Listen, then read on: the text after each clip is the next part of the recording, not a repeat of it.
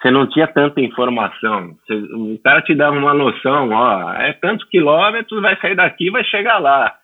E, pô, nosso espírito aventureiro, você ia lá, se inscrevia e, pô, e, cara, eu, gra, graças a Deus, e, e acho que por sorte, eu, eu terminei 100% das provas que eu me inscrevi, cara. Eu nunca abandonei uma prova.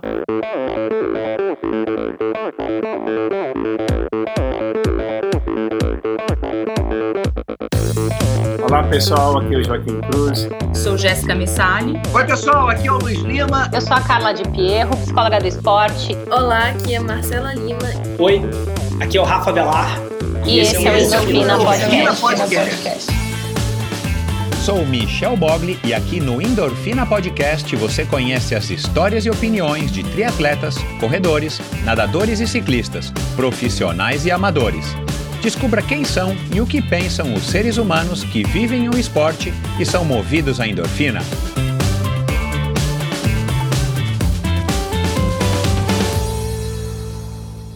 Olá, seja bem-vindo a mais um episódio do Endorfina Podcast. Esse e todos os episódios são editados pela produtora Pulsante. Siga arroba produtora Pulsante no Instagram. Bom, é um prazer para mim estar fazendo aqui a apresentação desse episódio um episódio com mais outra pessoa, outra pessoa, amiga minha, um cara que eu conheço há muitos anos, desde provavelmente 14, 15 anos de idade. Nós temos a mesma idade, isso significa que na época do polo aquático nós éramos da mesma categoria, categoria dos jogadores nascidos em 69.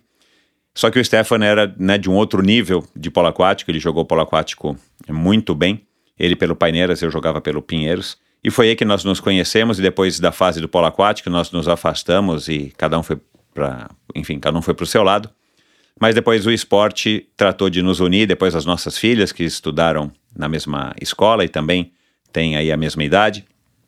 Então é um cara que eu admiro bastante, um cara que é, os nossos amigos em comum sempre falam é, é ou tecem os mesmos elogios, as mesmas, reconhecem as mesmas qualidades no Stefan que eu e é um cara que já faz algum tempo que eu estou para trazer aqui no Endorfina e finalmente agora deu certo. Uma conversa muito bacana, ele que hoje se dedica né, com bastante afinco ao ciclismo, mas já passou pelo triatlon, pelo aikido, já passou pelo golfe, já passou pelo um, um pouquinho de mountain bike, mas corridas de aventura. Aliás, nós falamos sobre essa trajetória toda dele no aikido, nas corridas de aventura, no triatlon, é, claro, a disciplina do polo aquático, é, a obsessão dele numa época pelo Japão, que foi isso que levou ele ao, ao Aikido, ou vice-versa, né? O Aikido acabou transformando ele num cara que foi meio obsessivo aí durante um período pelo, pelo Japão. É, o primeiro, os primeiros triatlons dele em Santos.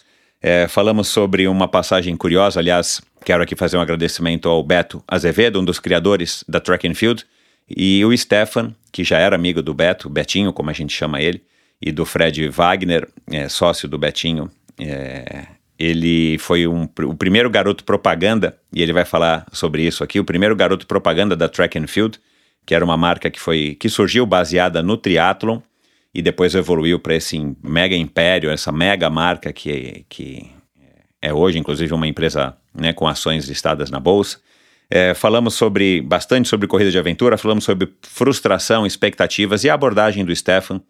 É uma abordagem que, né, mais uma vez eu vou falar isso aqui, é uma abordagem que eu concordo, uma abordagem que eu acho que, que traz longevidade no esporte. Não é à toa que o Stefan está aí até hoje, no alto dos seus 53 anos, firme e forte.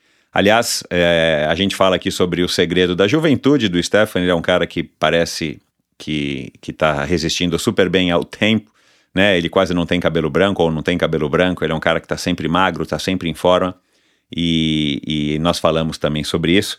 E quero aqui agradecer, então, é, além do Betinho, que fez a participação, o Carlos Galvão, que também é amigo, jogou polo aquático com o Stefan, e vocês vão ver uma foto, embora ela não esteja muito boa no meu Instagram, ela uma foto onde tem o Stefan, onde tem o Carlos Galvão, um recorte de jornal, isso provavelmente de 1987, 86. E o Carlos Galvão também fez questão de mandar um recado e, e, fazer essa participação especialíssima. Carlos Galvão, que já teve no Endorfina e vou trazê-lo de volta agora, depois de 3, 4 anos que ele teve a primeira vez.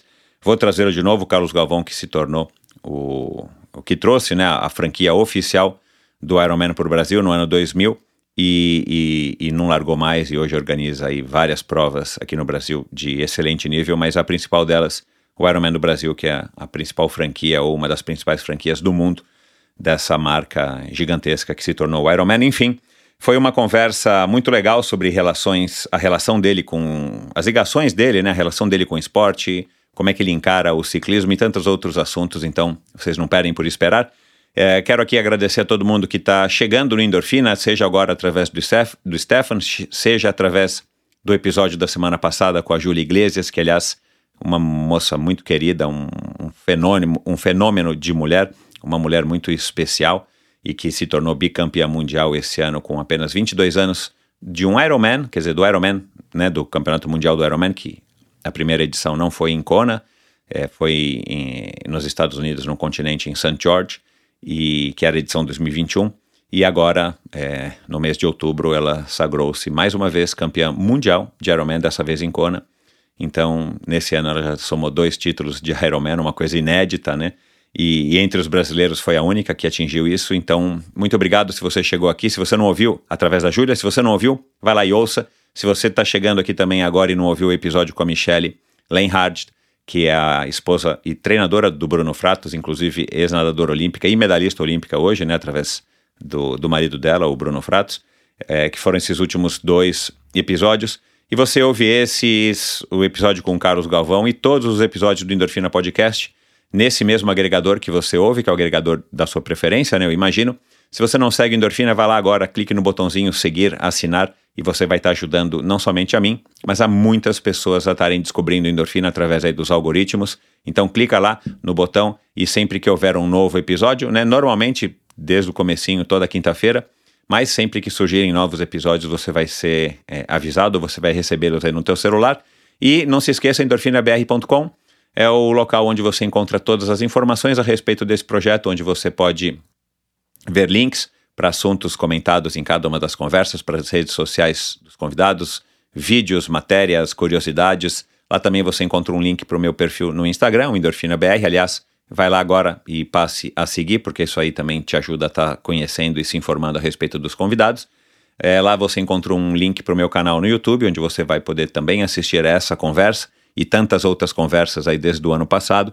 Lá também você pode assinar a newsletter semanal, lá você pode apoiar financeiramente esse projeto e se informar, por exemplo, sobre o Endorfina ao vivo, se você acha que é, levar o Endorfina para sua empresa, para sua loja, para o seu negócio, enfim, para sua escola, é, pode ser uma experiência bacana para os seus clientes, alunos, colegas de trabalho. Entre em contato comigo, vai lá no meu site, lá você encontra essas, todas essas informações, inclusive do Endorfina ao vivo. E é isso. Vamos então agora para mais um episódio do Endorfina com um amigão meu, Stefan Noid, um ser humano de primeira grandeza. Afinal de contas, quem é que não gosta de uma boa história, não é? Ele é mais um convidado que iniciou no esporte competitivo aos 13 anos de idade praticando polo aquático, na saudosa Escola Polé. Nos seis anos seguintes passou pelo Clube Paineiras, o Pinheiros e integrou a seleção brasileira. Nos finais de semana, quando não havia jogos, participava das provas de enduro de moto. Ao ingressar no curso de administração de empresas na FAAP, Deixou o polo e participou de algumas das primeiras provas de triatlon do Troféu Brasil em Santos. Durante muitos anos praticou também o Aikido, arte marcial frequentemente traduzida como o caminho do espírito harmonioso. Já trabalhando na empresa fundada pelo pai, voltou a praticar triatlon, das provas curtas até o Ironman 70.3. Praticou escalada, mergulho autônomo e participou da primeira prova de corrida de aventura no Brasil, a Expedição Mata Atlântica de 1998, e também da primeira edição de um triatlon X-Terra por aqui. No início dos anos 2000, foi convidado para integrar uma equipe para pedalar no Extra Distance, prova de estrada amadora com percurso de 800 quilômetros. Gostou da experiência e participou das próximas duas edições do evento. Isso fez com que ele descobrisse uma nova paixão e aptidão, o ciclismo de resistência. Muito antes da modalidade levar a pecha de ser o novo golfe, aliás, modalidade que também praticou por diversos anos, ele já havia descoberto que o ciclismo seria para ele mais do que apenas uma maneira de manter-se saudável. Até hoje, ele participou sete vezes do Othut, a mais famosa competição em etapas do ciclismo amador no mundo, da Maratona das Dolomitas e de alguns granfondos de Nova York. Conosco aqui hoje, o faixa preta de Aikido, ciclista amador dos mais dedicados, vice-presidente responsável pelas áreas de conceituação de produto, marketing e comercialização da Stan Incorporadora, um homem que sempre levou o esporte a sério, um homem à prova do tempo, Stefan Neudin Neto. Seja muito bem-vindo, Stefan. Obrigado, Michel. Um prazer estar aqui com você é, nesse seu podcast que eu, que eu ouço já faz algum tempo, com pessoas super interessantes. Obrigado pelo convite. Legal, cara, vai ser um, vai ser muito bacana. A gente já fez aqui um, um aquece ontem, anteontem, já falamos bastante, vai ser bem legal. E que bom que você é, topou, topou participar do Endorfina, porque é, é esse tipo de perfil que também tem me atraído, como o seu. A gente já se conhece aí há não sei quantos anos, né? Mais de 30 e poucos anos. E, e, da mesma maneira como eu trouxe aqui o Tavico, né, cara, que também é um amigo nosso da época do polo aquático, e quero trazer cada vez mais pessoas daquela época ou do polo aquático, você é um cara que sempre se manteve muito ligado, muito conectado com os esportes, em paralelo, né, à sua vida pessoal, familiar, profissional, e, e de uma maneira que não é todo mundo que consegue, que é mantendo aí um, um, amadorismo, mas um amadorismo de performance, um amadorismo com comprometimento, um amadorismo uh, levado a sério, né? Que hoje em dia é, é o que, que, se chama aí através das redes sociais do, do amador profissional. Você não chega, acho que, nesse, nesse nível, mas você consegue, de alguma maneira, manter aí uma vida completamente ligada aos esportes e, ao mesmo tempo, é, totalmente também devotada aí ao trabalho e à família. Mas vamos lá, cara. É, antes da gente cair aqui na, na pauta principal, eu fiz uma brincadeira aqui no começo da, da conversa e sempre quando eu te vejo, eu, eu tenho a mesma impressão e já descobri que não sou só eu e você vai descobrir quem são as outras pessoas que também acham que, quer dizer, algumas das outras pessoas que também têm a mesma impressão que eu que quando a gente se encontra, cara, dá a impressão que ou você tá parado no tempo ou você voltou um pouquinho, alguns anos, né, de, de, de, de vida, né? A gente tem exatamente a mesma idade, 53, nós somos da, da turma do, do 69, né, do polo aquático, mas dá a impressão, cara, que o tempo tá sendo bem mais generoso contigo do que tá sendo comigo ou com outras pessoas. Qual que é o segredo, cara? Eu já vi que você já tomou uma água de coco, essa água de coco que vem lá dos Alpes Suíços, o que que é isso? Tem espirulina, é maca peruana...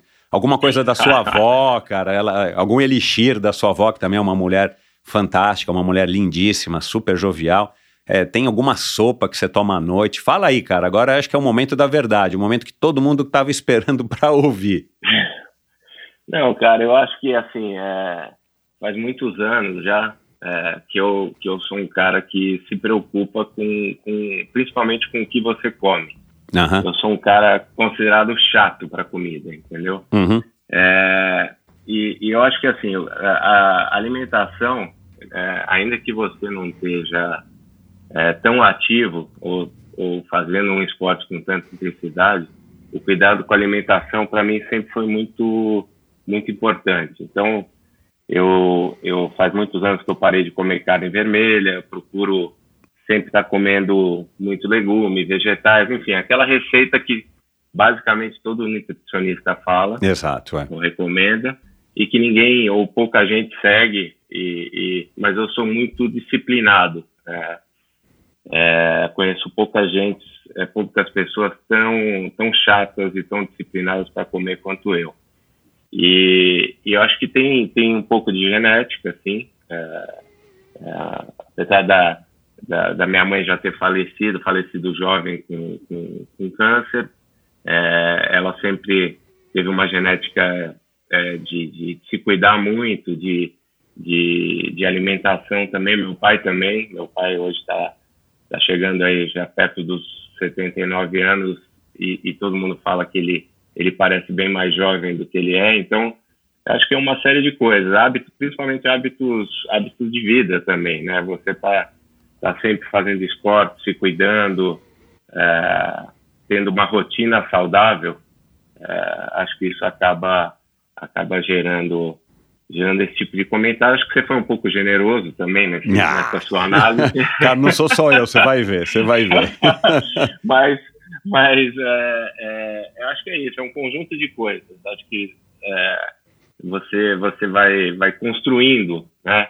Não é também do dia para a noite. Você é um conjunto de hábitos que você vai fazendo ao longo da sua vida que, que chega uma hora que realmente esse esse esse esse preço aparece, tá certo? Essa, então acho que é isso. É, não tem uma fórmula mágica, não tenho não tenho uma poção mágica guardada, mas eu acho que é o e é o equilíbrio, né, Michel? Você ter você ter é, uma condição de equilíbrio de estresse e saber equilibrar a sua vida, é, os seus compromissos pessoais com os seus hobbies, com, seu, com a sua alimentação, com a sua, com a, com a sua condição de sono também, acho que é muito importante. Nisso, nisso eu já tenho um pouco mais de problema. É, meu sono não é tão, tão bom quanto eu desejava. É, mas acho que é um conjunto de coisas. Mas acho que a alimentação é muito importante. Os hábitos alimentares, se você é um cara saudável, não fuma ou não bebe, bebe pouco socialmente, acho que isso, isso ajuda bastante. E você leva essa vida, é, como você acabou de descrever, esse tipo de disciplina com relação à alimentação e, e aos outros aspectos que circundam tudo isso há muitos anos, né, Stefan? Há muitos anos. Eu lembro que, putz, assim, teve a gente tem aquela fase de, de é, é, pós-adolescente que você se larga um pouco, né? Normal, todo mundo é, e, e, não tem, você não tem essa disciplina, mas é, eu lembro que em determinado momento da minha vida, cara, eu não lembro exatamente quando, me deu um clique e eu e eu realmente comecei a ter uma uma condição de principalmente de alimentação e vida muito saudável, né?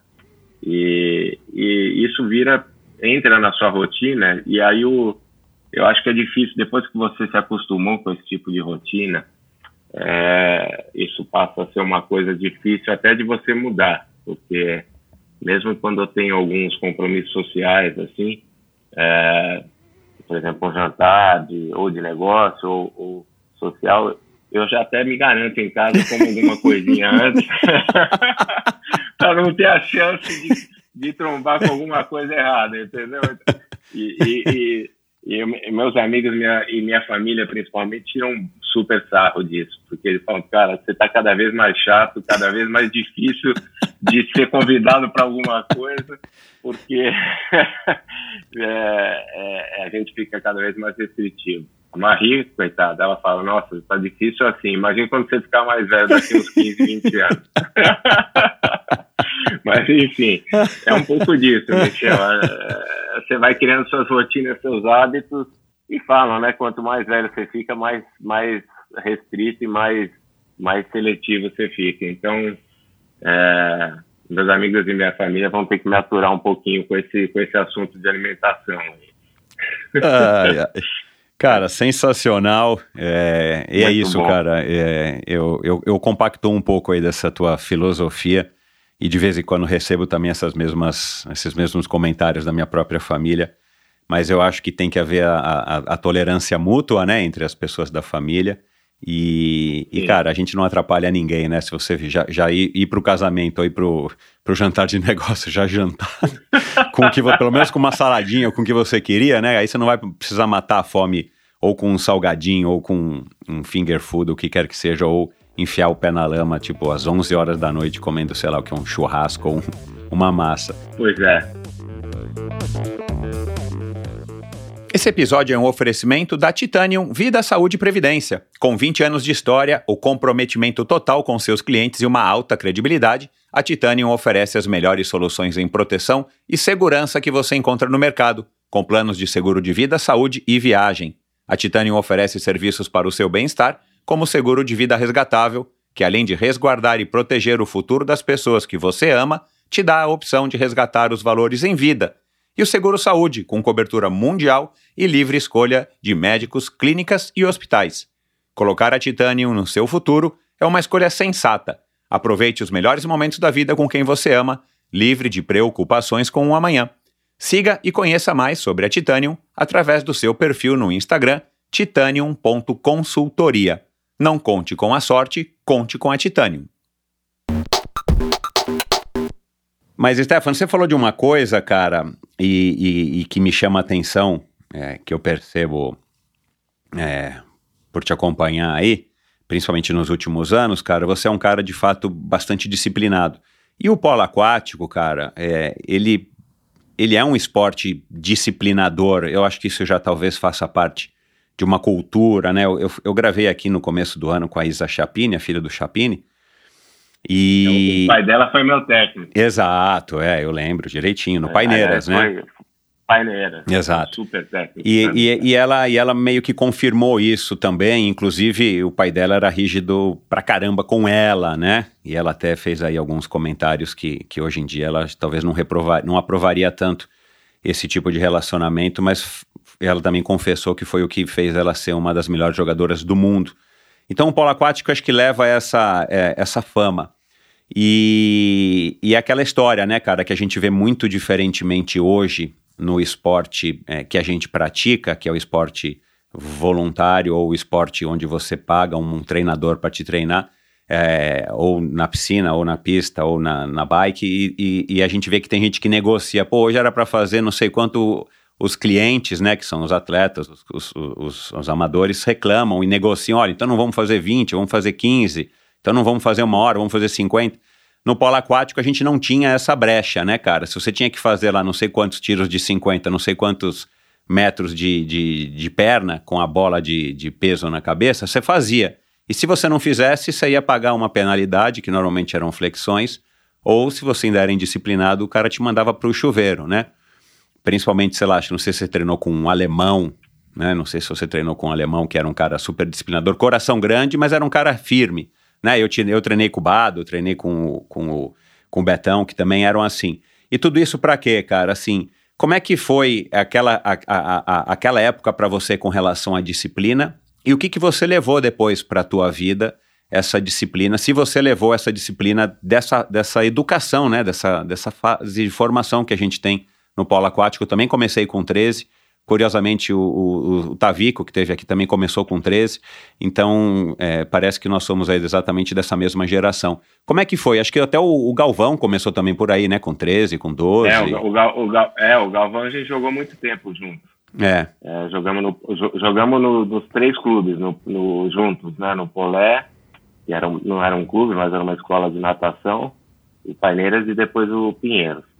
Mas o polo aquático, e eu falo isso sempre, Michel, é, para mim foi um, um, uma coisa que aconteceu na minha vida, assim, das mais fundamentais, cara, porque eu, eu, eu estudei no Santo Américo, o Santo Américo sempre valorizou o esporte, é, eu era esportista de colégio, joguei, joguei jogos mirins, era, jogava bola pelo Santo Américo, gostava de futebol, é, uma certa época joguei basquete também, mas o polo aquático, é, eu brinco que ele, ele, ele jogou a gente em algumas situações, seja nas viagens que a gente fazia para o Rio de Janeiro ou para Bauru, que, é, que a gente saiu é, da barra da saia da mãe, vamos dizer assim.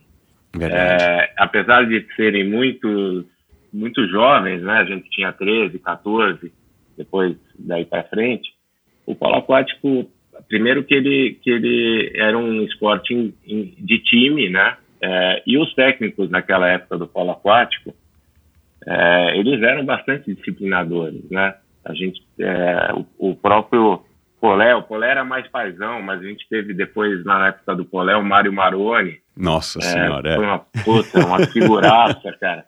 E ali era assim, cara, você tava, você tava nadando, é, dando os tiros, se você botasse a mão na borda, alguém ia lá e pisava na sua mão, entendeu? E, e aqui, pô, se fosse hoje, era.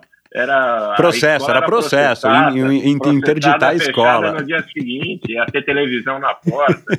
Bom, fora as viagens, né, cara, que a gente fazia para Bauru de ônibus, puta, ônibus apedrejado, é, você dormia em alojamento que, cara, era, era condição praticamente desumana, era alojamento, a gente dormia no Guanabara quando ia jogar no Rio de Janeiro, que era alojamento de marinheiro, cara. Então você imagina, Caramba. aqueles filhinhos de papai, é, criado no leitinho da vovó, de repente, cara, do, do dia para a noite iam dormir no, no, alojamento de marinheiro que tinha que tomar banho frio né, no mês de agosto. Então aquilo foi criando uma uma casca e um e, um, e para nós para mim foi super importante principalmente assim formador de caráter total que eu acho que você tinha você aprendeu a ter compromisso com com, não só com você, mas com, com seus companheiros de equipe, tá certo? Então, é, se você é, não treinasse ou, ou deixasse é, faltasse em algum, algum jogo por algum motivo, você, você, não é que você estava só prejudicando você, você estava prejudicando todo mundo que estava junto com você naquela, naquele Exato. time, né? Então isso, uh, eu digo que o polo foi para mim um, um, a melhor escola, uma primeira grande escola de vida é, foi o polo aquático, cara, que realmente formou, é, forjou um pouco do meu caráter, assim, desse, dessa disciplina, desse compromisso é, que eu tenho com, com as minhas coisas. Quando eu entro numa coisa, eu entro para valer. É, eu acho que isso começou muito no polo aquático, cara. O polo aquático foi super, super legal aquela época. Foi, putz, foram anos inesquecíveis. A gente a gente teve várias, várias passagens bacanas no polo e, e, e isso, foi isso mesmo. Acho que o polo foi uma grande escola de, de, tem amigos do polo até hoje. A gente mesmo se conheceu na época do Pinheiro, antes, acho que do, da fase do triatlo, jogando polo aquático. Exato, exato. E para você, essa, essa disciplina rígida, ter que chegar no horário, ter que fazer o que você era mandado fazer num esporte que Talvez algumas pessoas aqui ainda do endorfina não tenham familiaridade, mas, cara, é, é um dos esportes mais difíceis de se praticar, né? N não existe polo aquático com os pés no, na, no, fundo da piscina, né? Que às vezes tem gente que pergunta. E, e é um esporte que você fica sprintando, né? Fazendo tiros para lá e tiros para cá, vai para esquerda, volta para direita para se defender, vai pro ataque e volta. E, e, e, onde tem muito contato físico, né, cara? Então, assim, ele é muito, de fato, ele é muito extenuante tudo isso para você encaixou com a sua personalidade ou você também teve momentos, principalmente no começo, ou talvez até mais pro final, assim, tipo de meio que uma rebeldia, tipo, ah, eu também não quero, pô, não vou ficar aqui, né, tomando pescotapa do treinador, eu não vou querer, não vou ficar aqui tomando é, corretivo da, da, da, dos meus colegas porque eu tô errando, eu não tô querendo fazer, eu não tô fazendo. Ou foi alguma coisa que casou com a sua personalidade ou você se moldou ao longo dos anos sem grandes problemas? Não, é, eu, eu, eu nunca tive esse problema de, de, de ter um fartão, assim, sabe? De chegar e falar, puta, isso aqui me cansei, não é para mim, não quero ficar tomando pescotapa. Isso não aconteceu. É óbvio que quando você começa num negócio, é, ainda mais na fase que a gente entrou, que era muito menino, você é jogado nessa, nessa nessa realidade, o primeiro choque é o provavelmente é o maior é o maior que você toma. Você fala, caramba, meu, é, o basquete não tinha isso, o cara ficar me puxando para baixo da água e segurando. Querendo lá, te afogar, né, literalmente. Que, é. querendo me afogar. e isso realmente os primeiros primeiro mês você fica meio meio assustado assim, né? E aí, óbvio, depois você vai se acostumando. eu lembro, eu lembro, eu logo é, fui viajar, uma das primeiras viagens que eu fui, é, na época do Polé, o Polé tinha, tinha um time mais velho, a geração até do próprio Tavico, tinha uns 4, 5 anos mais velho, a gente foi fazer uma viagem para Bauru, e a gente, eu, o, o Paulinho Carotini, tinha mais, mais, acho que o Galvão estava também, nós éramos mais jovens. Uhum. Né? E os mais jovens Putz, os mais jovens sofriam Sofria. nessas viagens. Eu não, vou, eu não vou descrever tudo que eles faziam com a gente aqui, porque eu não sei que tipo de censura você tem aqui, mas, mas eu sei que é, para quem, quem se assustava facilmente, tinha alguns que iam e nunca mais voltavam, né? Então, então é, os caras sumiam. O cara viajava na sexta, na segunda ele já não aparecia mais para treinar. Mas para mim foi, foi assim, como eu te falei, foi um, um negócio que, que puta, criou muita casca. Apesar de muito jovem, o polo aquático me deu muita casca, porque é, teve uma, uma determinada fase da minha vida que eu, cara, treinei muito, porque a gente saía, eu saía do Santo Américo, era tipo 15 para 5, 5 quando, principalmente na fase do Paineiras, caía na água 5 e, e, e treinava praticamente até oito e meia da noite. Ficava três horas na piscina, porque já entrava depois o treino do, dos adultos e, e, uma parte do time 69 já ficava para treinar com os adultos, uhum. principalmente assim os, os, os, titulares da equipe 69, já iam sendo introduzidos é. num, num polo aquático mais pesado, que era dos adultos. Uhum. Né? E, e aí isso, isso, isso gerou, gerou muita casca para a gente. Acho que isso foi, foi uma coisa importante mesmo para a formação do nosso caráter e, putz, a gente se divertia pra caramba. Era, era praticamente a vida nossa era o polo aquático naqueles anos lá que a gente jogou. Exato, até porque é uma modalidade que nos clubes, pelo menos aqui de São Paulo, elas te sugam, né? Não é essa história de você ir duas vezes por semana e tá valendo, né? É isso. Chegar às cinco, Não. sai da aula, se troca no carro, é, cai às cinco na piscina, sai às oito e meia, nove horas com o olho tudo vendo é, arco-íris, né? Porque não se usa óculos.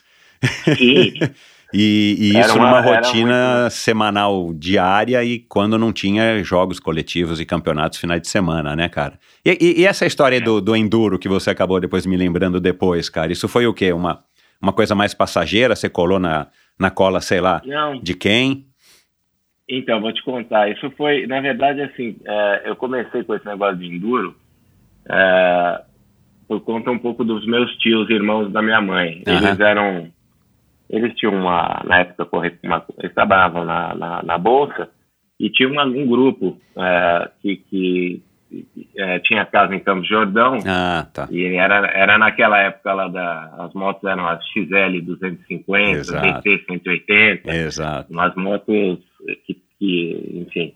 Uh, e eles compraram, compraram, compraram essas motos e aí quando eu, quando eu ia passar feriado em Campos Jordão com eles, eu via eles saindo com aquelas motos, todos paramentados, tava, o, ele chama, é o Chico Esteves, Luiz Esteves, o Luiz Mazagão também estava é, é, nesse grupo, é, o Luiz que está aí até hoje, e, e, e, eu, uma certa, uma certa vez eles me convidaram para ir junto, putz, e aí eu gostei, cara, a gente saía de moto, fazia fazia umas trilhas que depois eu acabei até fazendo algumas de mountain bike lá em Campos, repetindo. Uhum.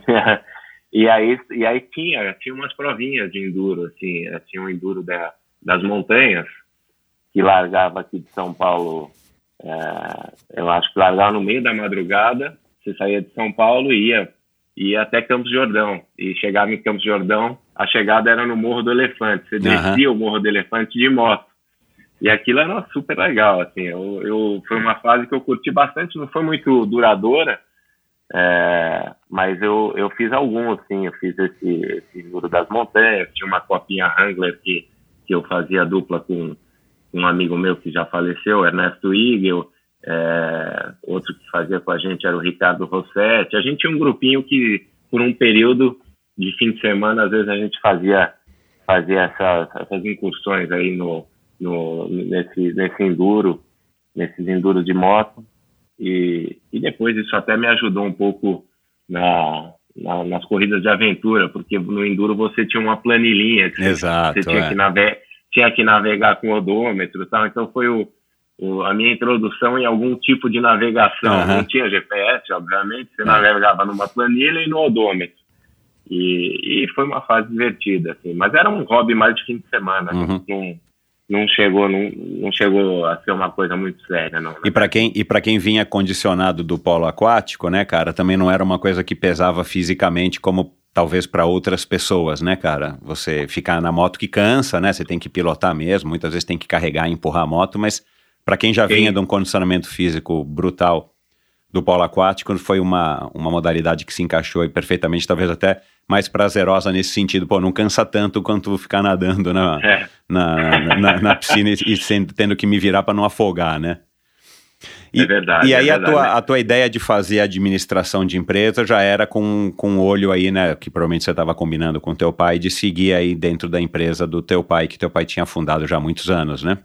Foi uma escolha simples? É, não, é, mas, é, não, não foi muito não, cara, porque o, na nossa época, você, você tinha três cursos, né, que basicamente todo mundo fazia. Ou você era advogado, engenheiro ou administrador. É, o administrador é, era médico, mais coringa. Ou médico. É. Ou médico, né? Então, em geral, quem não, não, não tinha uma vocação muito latente assim, é, acabava indo para administração. Era um curso mais abrangente, é. vamos dizer.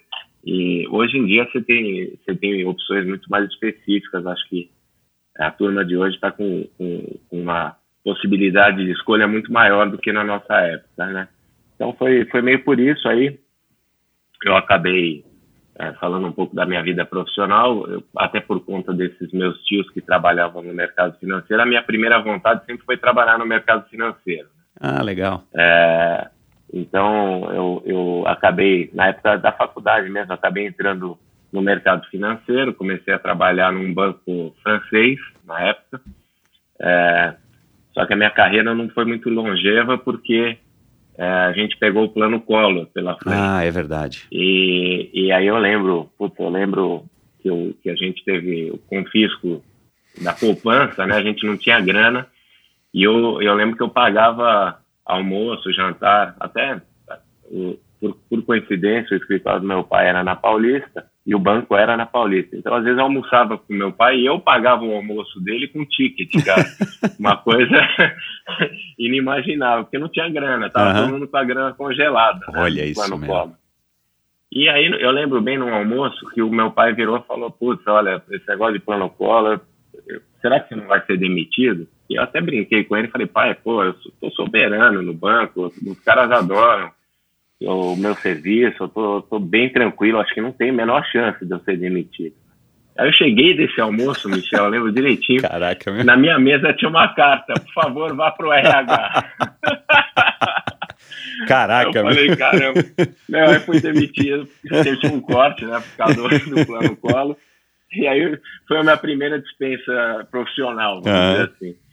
Aí depois eu, eu, eh, eu fui trabalhar é, na, ainda não, não, fui de, não fui trabalhar na Stan, fui trabalhar numa agência de publicidade, que, eu, que eu, para mim foi super importante, que chamava CVS, na época do, do Lúcio Carvalho e do Ricardo Ventim, que eram caras super criativos. A gente, é, é, eu nem me lembro como é que eu fui parar lá, mas eu, enfim, foi a primeira vez que eu, que eu entrei num escritório é, que tinha uma arquitetura bonita, sabe? Eles, ah, eles eram, legal, além de, de, publicitários, os caras tinham um viés de arquitetura muito forte. É, e eu entrei lá, era uma coisa espetacular, assim, o escritório dos caras era lindo, e a gente estava acostumado com aquele escritório 9 to 5, sabe? Uh -huh. Bem de banco, sem graça, e, eu, e aquilo para mim, inclusive depois, na, aqui na Stan, foi super importante, porque ali me abriu a cabeça de um jeito assim para que você pode ter uma uma uma funcionalidade, né, de, de uso do espaço com uma coisa agradável, bonita. Já que você vai passar e, tantas horas ali, né? Tantas horas e, e aquilo depois acabou até é, me, me, influenciando em alguns produtos aqui da Stan e a linha que a gente desenvolve de, de trabalho. Então, mais ou menos foi isso.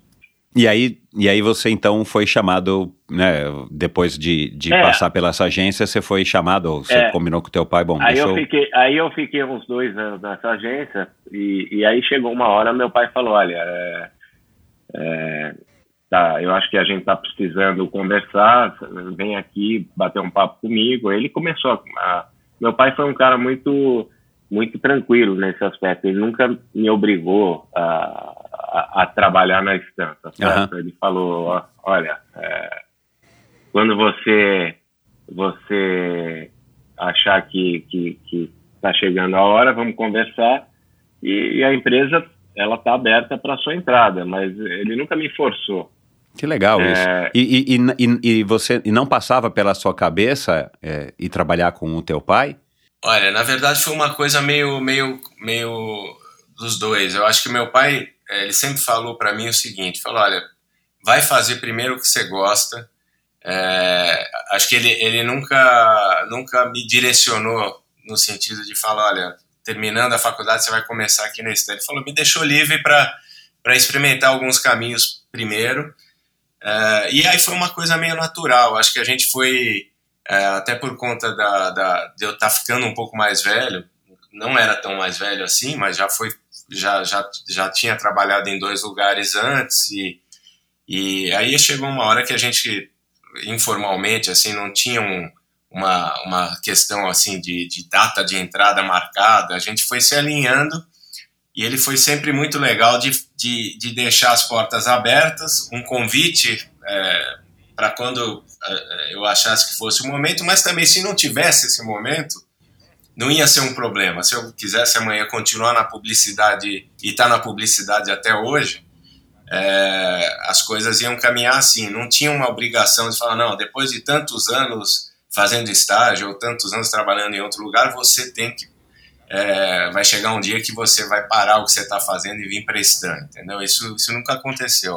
Legal isso, né? Porque não é, não é muito comum, né? Normalmente o, os pais ou avós, as famílias que têm negócios, né?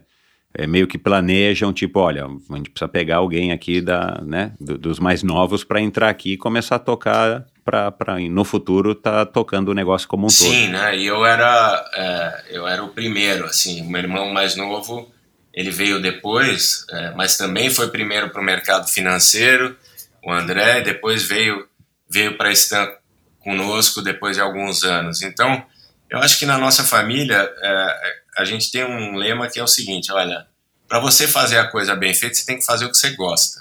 É, isso é, é uma frase meio piegas, isso aí que todo mundo fala, né? É, é, mas é legal falar, cara, porque às vezes isso passa batido, né?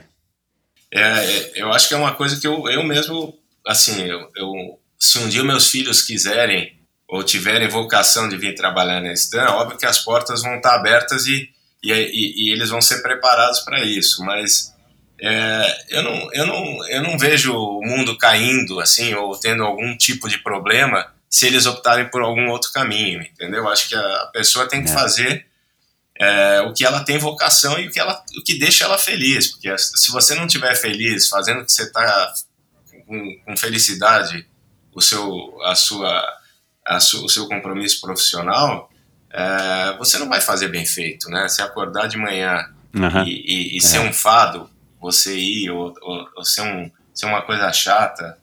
É óbvio que tem dias mais, mais felizes, menos felizes, trabalho, trabalho tem disso, mas é, o fato de você ter vontade de trabalhar num lugar já, exato, já exato. ajuda bastante. A, a, tá a, a Isa eu sei que está seguindo aí para um outro caminho, né? Mais talvez para os lados aí da, da Marie. Mas o, o, Edu não comenta nada disso. Ah, eu quero, eu quero um dia para o escritório com você, pai, quero ver como é que é. Um dia eu vou estar tá aí, eu quero sentar aí nessa mesa. Ele não, ele não, ele não demonstra nada disso até ainda. Agora, até agora não demonstrou nada, viu, Michel? o Edu começou, ele entrou na faculdade de administração, né? Começou esse ano, tá lá no IBMEC, e, mas ele ainda não. É, eu não, não, não senti dele essa, essa vontade. Ele tá, acho que está muito no começo ainda. Ele ele claro, quer, é. é. enfim, acho que esse, esse pessoal da, da, da geração mais nova é, ainda tem essa primeira atração pelo mercado financeiro, né? Porque o mercado uhum. financeiro, eles, eles vislumbram, é a resposta Exato, rápida, né? É, é, é, igual, é igual o Instagram, isso. né, cara? É aquela aceitação. É, e, e, e, e, hoje tudo é muito mais rápido até do que na nossa época, né? É, esse senso Exatamente. de imediatismo, é, de, de aprender rápido, ficar rico rápido, ter sucesso rápido, que a gente sabe que, que não, com mais experiência a gente sabe que não é assim, né? Mas na cabeça deles ainda, ainda tem essa percepção que é, mercado financeiro ou uma startup, eu vou criar um negócio muito rápido e vou ficar rico muito rápido, vou ter sucesso muito rápido ainda está na cabeça de muita, muita, muitos meninos dessa geração. E eles vão, vão aprendendo aí, dando cabeçada e, e dando uns, umas trupicadas que não, que não é bem assim, né? O sucesso você vai construindo degrau a degrau. É muito difícil você saltar é, degraus assim na vida profissional. Pelo menos eu, os, os caras que eu, que eu converso e que eu vejo, as, quem tem sucesso construiu isso é, devagar e, e, com constância, né? É uma óbvio que tem casos, cada tem tem exceções, mas em geral é, as pessoas que eu conheço foram construindo é, passo a passo suas carreiras. É, o você falando agora, né, cara, assim, me ocorreu, né, e eu tenho também a, a, a Michelle, né, que é contemporânea aí da Isa. Querida Michelle. É, é, obrigado. E cara, é, para quantos, joga quantos jogadores de futebol não, não, não, não existem, não batalharam e não, não correram atrás para sair um Neymar, né, cara? Quantos é, moleques de startup ou de mercado financeiro, né, cara, para dar um Zuckerberg ou sei lá, um André Esteves, né? E o problema é que, na minha opinião, né, agora vamos falar rapidinho aqui de filhos, né, cara? O problema é que essa cultura mesmo, né, do, do, do, da recompensa instantânea, ela quer ser a, a, pessoa quer ser aprovada, quer ter o like, quer ter amigos, quer ter, né, é, faz com que eles mirem nisso, ah, pô, se o Zuckerberg conseguiu, por que, que eu não vou conseguir? É legal ter esse espírito. Mas ao mesmo tempo a gente já tem uma certa maturidade, a gente sabe, cara, quantas startups ou quantos projetos parecidos com o Facebook não foram criados mais ou menos na mesma época e deram com os burros na água e aí para ter um, né, um, que é o, o, o unicórnio, né? Enfim. É... Cara, agora fala um pouquinho do teu Aikido. Eu não sabia, cara, que você era faixa preta, cara. Então, aí eu, eu, eu tive a oportunidade de conhecer o Aikido é, é, através do mestre Heishin Kawai, que é o, o, o, mestre, o introdutor do Aikido no Brasil. Ele que trouxe a arte para o Brasil. Então, ele tinha uma academia pequenininha ali no Jardim Bonfilholi e, e o Aikido é, ele era na época pouco conhecido e um pouco conhecido através do Steven Seagal, que é aquele ator de Hollywood e que jogava os caras para cima nos filmes, quebrava o braço de todo mundo. Eu falei, pô, essa arte deve ser legal, né? E aí eu fui, fui assistir um treino do desse mestre Reishin Kawai era uma academia super pequenininha, de bairro, uma coisa bem oriental, assim, uma arte que ninguém, na época, não, não se ouvia falar muito de Aikido. E, e eu fiquei super impressionado, assim, porque eu, eu fiz um treino experimental e uma japonesinha bem magrinha, e eu era um cara forte por causa do polo aquático, assim, eu tava, já tinha parado minha carreira de polo, mas eu, eu, eu era mais, mais, mais fortinho, assim, mais pesado e com um golpe de, de, de, torção de pulso, ela me jogou no chão em, em, em, cinco segundos, cara. Eu falei, pô, esse negócio é interessante. Aí comecei a treinar e, e, e eu, eu fiquei é, relativamente próximo desse método japonês, porque foi uma fase da minha vida que eu tinha uma, uma, uma obsessão assim pelo Japão. Eu, eu admirei, sempre admirei muito a cultura japonesa, a forma com que é, os japoneses se colocavam, gostava muito da culinária japonesa e até na época eu tentei aprender um pouco de japonês. Fiz, fiz até aula de japonês, mas é super difícil. E aí acabei abandonando a... Isso, o Edu, o Edu me apresentou, é, me contou do Aikido. O Edu treinava com outro mestre que era discípulo já desse do, do mestre Kawai por coincidência, a academia do Mestre Kawai não era muito longe da minha casa, era no Jardim Bonfilholi, ali no começo da Raposo Tavares. E, uhum. e aí, eu, eu, putz, aí eu, como, como eu te contei, como tudo na minha vida, eu entrei de cabeça, cara. Eu, eu, uhum. eu treinei bastante Aikido, assim, eu, eu me apaixonei pela arte. E o Aikido tem uma coisa muito legal, porque ele é uma arte marcial que ela não é uma arte competitiva, né? Você não tem o campeão brasileiro de Aikido, então, o, o, o Aikido é uma arte que você é uma arte só de defesa, ela não tem golpe de ataque, ela só tem golpe de defesa. Uhum.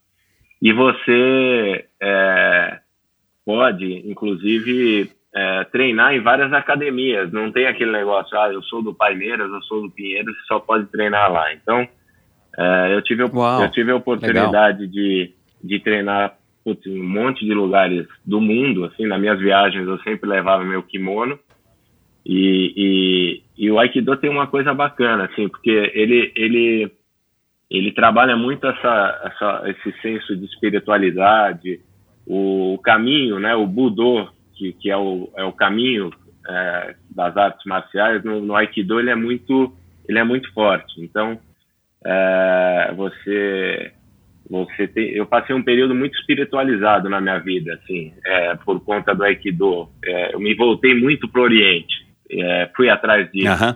estudei um pouco de budismo. Acho que foi uma fase da minha vida interessante, assim. É, uhum. E o Aikido tem um negócio que, assim, você, se você é um aluno dedicado, você consegue chegar com uma certa rapidez na faixa preta. E a partir uhum. da faixa preta, você tem treinos específicos só de faixa preta. E, e, e aí que eu digo, diferente das outras artes, é, você chega na faixa preta, você fala, sou um faixa preta de Aikido, para muitas artes você está chegando no auge, né? No Aikido não, você está começando o aprendizado da arte. Ah, que a legal, da faixa cara. preta você começa a, a, a, a, ter uma evolução muito diferente, assim, porque são treinos específicos só para faixa preta e, e, e, aí você vai subindo nos dans. Né? Eu parei no segundo dan, mas, é, por exemplo, o mestre Reishin Kawai, ele era sétimo dan de, de, faixa preta, sétimo dan de Aikido. E, e, e, é um conceito interessante esse, né, cara? De você, tipo, é como se fosse uma, um cursinho, a hora que você entra no, no, no, vestibular, aí que você tá na faixa preta. Aí você vai começar a aprender alguma coisa.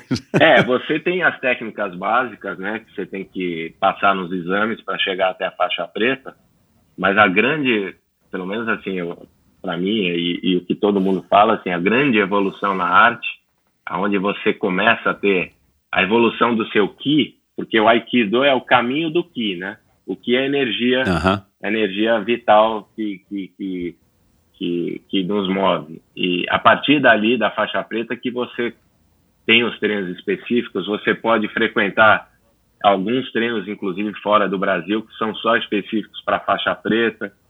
E eu tinha um grande sonho de ir para o Japão treinar, mas eu acabei não conseguindo ainda realizar e, e não vou porque eu parei de treinar Aikido, né? Não, não, não treino uhum. mais por conta do meu ombro, do minha, das minhas lesões aí esportivas ao longo da vida. O Aikido é uma, uma arte que tem muita torção e muita queda, né? Você, tem, você aprende a cair muito no chão. Então eu, uhum. eu não consegui mais é, continuar com, com Aikido. Mas eu, o, o uma coisa impressionante que esse mestre Kawai fazia, e isso foi assim, uma coisa que chamou a atenção, a minha atenção logo, ele tinha um poder de concentração, Michel, que ele, é, ele falava assim, ele falava muito mal o português, né? era aquele japonesão bem, bem marcial, assim, bem, bem rígido, andava, andava é, muito, muito rápido, assim, poucas palavras, mas ele falava assim, com concentração. Não, sem concentração. Você pegava na cintura dele, ele não era um cara muito pesado. Você levantava ele assim com uma certa facilidade. Aí ele falava assim, com concentração. Aí ele, eu não sei o que, que ele fazia, que ele se amarrava no chão com a energia dele, você não conseguia tirar ele do chão, cara. Uma coisa. Caraca, meu. Meu, impressionante, meu. Você fazia. Nossa, força, eu nunca ouvi falar disso. Nem eu. Nunca tinha ouvido falar aquilo. Imagina a primeira vez que eu vi aquilo. E, e ele tinha a, a, a uma força assim dessa energia dele para praticar a arte que era uma coisa impressionante. E, e, foram anos muito muito interessantes do Aikido, assim. Me deu também é, autoconfiança, disciplina, é, noção de defesa pessoal bastante apurada. E, uhum. Mas também chegou um determinado dia que, que que eu parei, assim, eu parei porque estava difícil de conciliar, eu não conseguia mais treinar do jeito que eu queria. É, uhum. Teve. Mas não foi nenhuma lesão. As suas lesões não, foram não outras lesão, lesões mas, que aqui. Mas, cara, foi assim, de certa forma, uma certa frustração, porque você.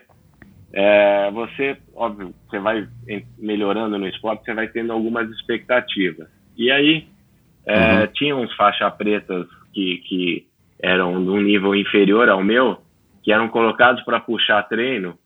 E, e, e, não é arrogância isso, mas eu, eu me sentia, falar, pô, eu, eu tenho uma capacidade técnica muito melhor que esse cara, e esse cara tá me corrigindo, é, ou querendo me dar aula, é, e aquilo foi gerando uma certa frustração para mim, e um dia eu falei, não, putz, eu vou, eu vou treinar em outros lugares, aí comecei a treinar em, em algumas academias, começou Aikido aqui na Marathon, aqui na Horácio Laffer, que tinha, tinha Nossa, pessoal, lembra da Marathon, Marathon? Tinha Aikido. Caraca, agora que eu tô lembrando. Então, tinha Aikido lá. Nossa. E, e, a gente fazia o treino do Aikido e depois entrava já o pessoal do Jiu-Jitsu. E aí eu já ficava um pouco com o pessoal do Jiu-Jitsu, que eram alguns amigos que eu tinha lá do Guarujá. Mas aí depois eu fui, fui cara, fui abandonando, fui treinando menos, menos, menos, e aí eu um certo dia eu parei. Falei, putz, eu vou, vou dar um uhum. tempo do Aikido e não voltei mais, cara. Mas é, uhum. é super bacana. E nenhum dos meus filhos se interessou também pela arte, então uhum. é, o Aikido é, fica, fica na minha memória e na minha admiração, que é super bacana, cara. É um, também é uma arte que, que, que dá uma, uma formação muito legal para pessoas, assim, para se você tem um filho pequeno ou, ou, ou ou quer colocar numa arte marcial, é, o Aikido com certeza é uma coisa que eu consideraria, porque ele, ele tem essa. Como ele não é uma arte competitiva, então, no fundo, uhum. é você ganhar de você mesmo, né? Você não tem aquele, Exato, você é. não tem aquele senso de derrota, fala, puta, eu perdi para aquele cara, eu ganhei daquele cara. Então, você vai uhum. crescendo como, como ser humano, assim, como, como caráter e, e construindo um, uma base muito legal. Aikido, Aikido para mim foi uma super experiência, cara. Cara, que legal, interessante. Eu nunca me interessei por artes marciais, a não ser aquele judozinho que a gente praticava quando eu tinha 5, 6 anos de idade. Ô, ô Stephanie, e onde que entra o triatlon nessa história aí, nessa cronologia? Porque aí durante o Aikido você parou de fazer modalidades aeróbias, você que vinha não, de uma modalidade, não, né? Eu, eu continuava correndo, é, manter a parte aeróbia, mas o, o triatlon, no fundo, quem foi o meu grande incentivador, eu era muito amigo do Fernandinho Nabuco. E, uhum. e, o, e o Fernando Pai, é, o Fernandão, que já foi entrevistado por você, é um grande amigo nosso em comum, é, uhum. ele, ele, ele, na época, é, começou com esse negócio de, de triatlo e a gente, e a gente é, foi levado, no fundo, por ele. Assim, ele, ele que meio Legal. obrigava a gente a, a, a, participar de uma outra prova. Eu, eu andava muito com a Silva, com o Fernandinho na época, e a gente começou lá em Santos, aqueles primórdios daquele. É, uhum. Eu acho que nem era Troféu Brasil, eu acho que nem chamava Troféu Brasil ainda. É, uhum. Mas os primeiros triatlons lá que a gente fazia de, de, de. Nem era. Não tinha nem. Eu lembro que aquelas bikes Kestrel estavam começando a chegar aqui no Brasil, que era um negócio Exato. É, Exato, super é. legal, tal, mas a gente fazia de, de o Fernando Nabuco quando ele quando ele ele, patroc... ele ele era o presidente da confederação, ele comprou uma série daquelas bikes Mazi que, que tinham inclusive Isso. as cores da bandeira do Brasil. E uma do vez, Brasil. Uma, e, e a, depois terminou a Olimpíada, se eu não me engano, foi a Olimpíada de Seul, né, da, da Coreia ele ficou com essas bikes na casa dele, naquela garagem da casa dele. E um dia eu fui lá e peguei um quadro e, e montei, comecei a montar, cara. Peguei uma roda daqui, um grupo dali, botei um clipe daquele daquele Scott Handlebar e, putz, e, e eu uhum. era, a gente já tinha uma natação boa por causa do polo aquático. Porra, então, é. é. E eu, e eu adorei, cara, esse negócio de bicicleta me pegou me pegou muito, assim, eu adorava o lance da bicicleta, o equipamento, uhum. eu sempre comecei, virei um aficionado. E aí começamos a fazer uhum. essas provinhas, eu sempre fui um péssimo corredor, então sempre me arrastava na corrida, saía muito bem da água, pedal me defendia, mas na, na corrida era lastimado, assim, então eu, uhum. eu terminava sempre lá no pelotão do meio, mas nunca, nunca fui um um expoente do triatlo igual você, assim, você, você era uma inspiração, a gente se encontrava várias vezes, eu brinco, você era meu amigo de chegada, porque eu só via você depois. cara, é uma época bacana, né, cara? Que terminava a prova, eu encontrava o Michel, mas, e às vezes na, na largada, é. assim, mas depois não via mais. A gente encontrava todo mundo, né, cara? Porque o triatlon tinha uma outra dimensão, é. né? E, a, e, as provas de santo, eu acho que já era Troféu Brasil, é, mas eu acho que, Acho não, né? As provas de santo eram tipo um, um, um, campeonato brasileiro a cada edição que, que acontecia, né, cara? Mais até do que no Rio de Janeiro, porque atraía muito mais gente de outras cidades, principalmente aqui do, de São Paulo, do estado de São Paulo. Cara, deixa eu colocar aqui um, um clipezinho de áudio para a gente abordar aqui um, um assunto que, que é curioso. Vamos lá. Ô, Stefan, muito feliz de poder te ouvir aí no Endorfina e quero que você conte como é que eu te arranquei do cursinho da faculdade para você ser o primeiro garoto propaganda da Track and Field no final dos anos 80. Conta essa aí, meu amigo. Você sabe que a gratidão aqui é imensa. E você continua o exemplo dos amigos, um grande triatleta que nunca parou. Um abração. Pô, que legal, cara. Eu não precisa nem falar quem é, né? O Betinho Azevedo. esse é irmão, irmão, querido. Cara, isso, esse foi um episódio que ele, outro dia a gente foi almoçar, ele tava até contando. Eu tô, tava lá no CPV todo todo tentando ficar concentrado nas aulas do CPV, fazendo cursinho, fazendo cursinho para GV. De repente, cara, o, eu conheço a história da and Field desde o começo, cara, desde a época que eles começaram vendendo camiseta em Campos Jordão. Uma coisa incrível a história dos caras. Eu sou muito amigo do, do Pingo, do Beto e do, do Fred. São irmãos queridos. E, cara, eu tô lá no cursinho, de repente eu vejo o Betinho fazendo, botando a cabeça na porta, assim, me chamando, assim, com uma certa urgência, né, cara? Eu falo, cara, o que será que aconteceu, né? Morreu alguém, é, alguém foi pro hospital. Aí ele falou, meu, você não sabe. Aí saí da, da, da aula e falei, porra, Betinho, o que, que você quer, meu? Eu tô aqui na aula. Aí ele falou, meu, o Paulo Lima, da Trip, me arrumou uma página de presente é, na revista que ele está fazendo aí, a Trip e tal, está começando a revista, e ele conseguiu uma página para a gente fazer uma, uma, uma, um anúncio, e eu estava na época fazendo triatlo mesmo, e ele falou, você se incomoda a gente um, aqui rapidinho, você põe os shorts, finge que está correndo, eu tiro umas quatro fotos, e, e, e, você vai, vai, vai pro anúncio. Eu falei, porra, Betinho, eu tô no meio da aula aqui, caramba. Falei, tá bom, vai, é rápido. Falei, é, ele falou, é rapidinho, é rapidinho. Aí eu falei, tá bom. Meu, aí entramos no carro, meu. O, o bicho me levou para Itapsirica da Serra, Michel. Andamos de carro 45 minutos numa estrada de terra. Eu falei, Betinho, eu vou te matar, meu. Tirou lá, meu, agora Agora vamos fazer, tá? Eu cheguei lá, tinha um fotógrafo com, com um sprayzinho na cara para fingir que tava suando. Para suar, para suar. Aí botei assim, ficava correndo 10 metros para cá, 10 metros para lá, 10 metros para cá, 10 metros para lá, e o, e o cara tirando foto, e esse, essa foto é, putz, virou o primeiro anúncio da Track and Field, que saiu na revista Trip com, com, comigo correndo, assim, eu fingindo que tava correndo, com shortinhos assim, com óculos, um óculos, né? Não sei se era da Oakley, é, não é? óculos, o, o short parecia aqueles da, da, que, que acho que a inspiração era daqueles do Scott Tinley, bem curtinho, sabe? Exato. É, ele falou, Puta, é. Final dos anos 80, tudo estampado, assim. Aliás, a moda dos anos 80 judiou da gente, né? Nossa senhora, meu Deus do céu.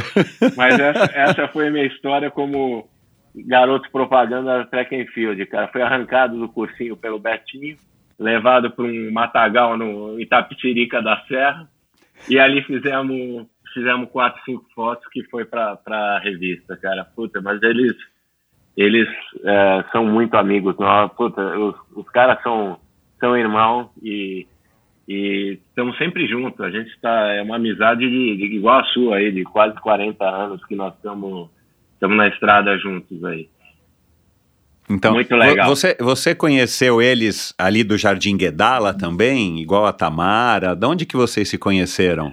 Não, eu, Acho que eu nunca soube. É, eu conheci, na, o Betinho, é, ele era do Santa Cruz, era do Santa América, e a gente tinha casa em Campos Jordão, é, muito perto hum. um do outro, quando a gente era moleque.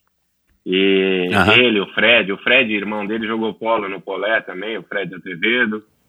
É, é tava hoje na ciclovia ele, é, viu? Então, ele... É, ele tá sério, não? Ele, ele tem que ser o próximo garoto propaganda da Track and Field, meu. Eu vou dar sugestão pro Betinho. o Fred é, ele é, putz, ele tá há muitos anos nesse, nesse negócio. Aliás, eu, eu, Fred e o Betinho, uma vez saímos daqui de, de São Paulo numa sexta-noite, numa Paraty, olha, a gente, aquelas coisas de moleque, botamos as bikes dentro do carro, uma Paraty, fomos até Búzios, cara, numa puxada só, para fazer um triatlo em Búzios no dia seguinte.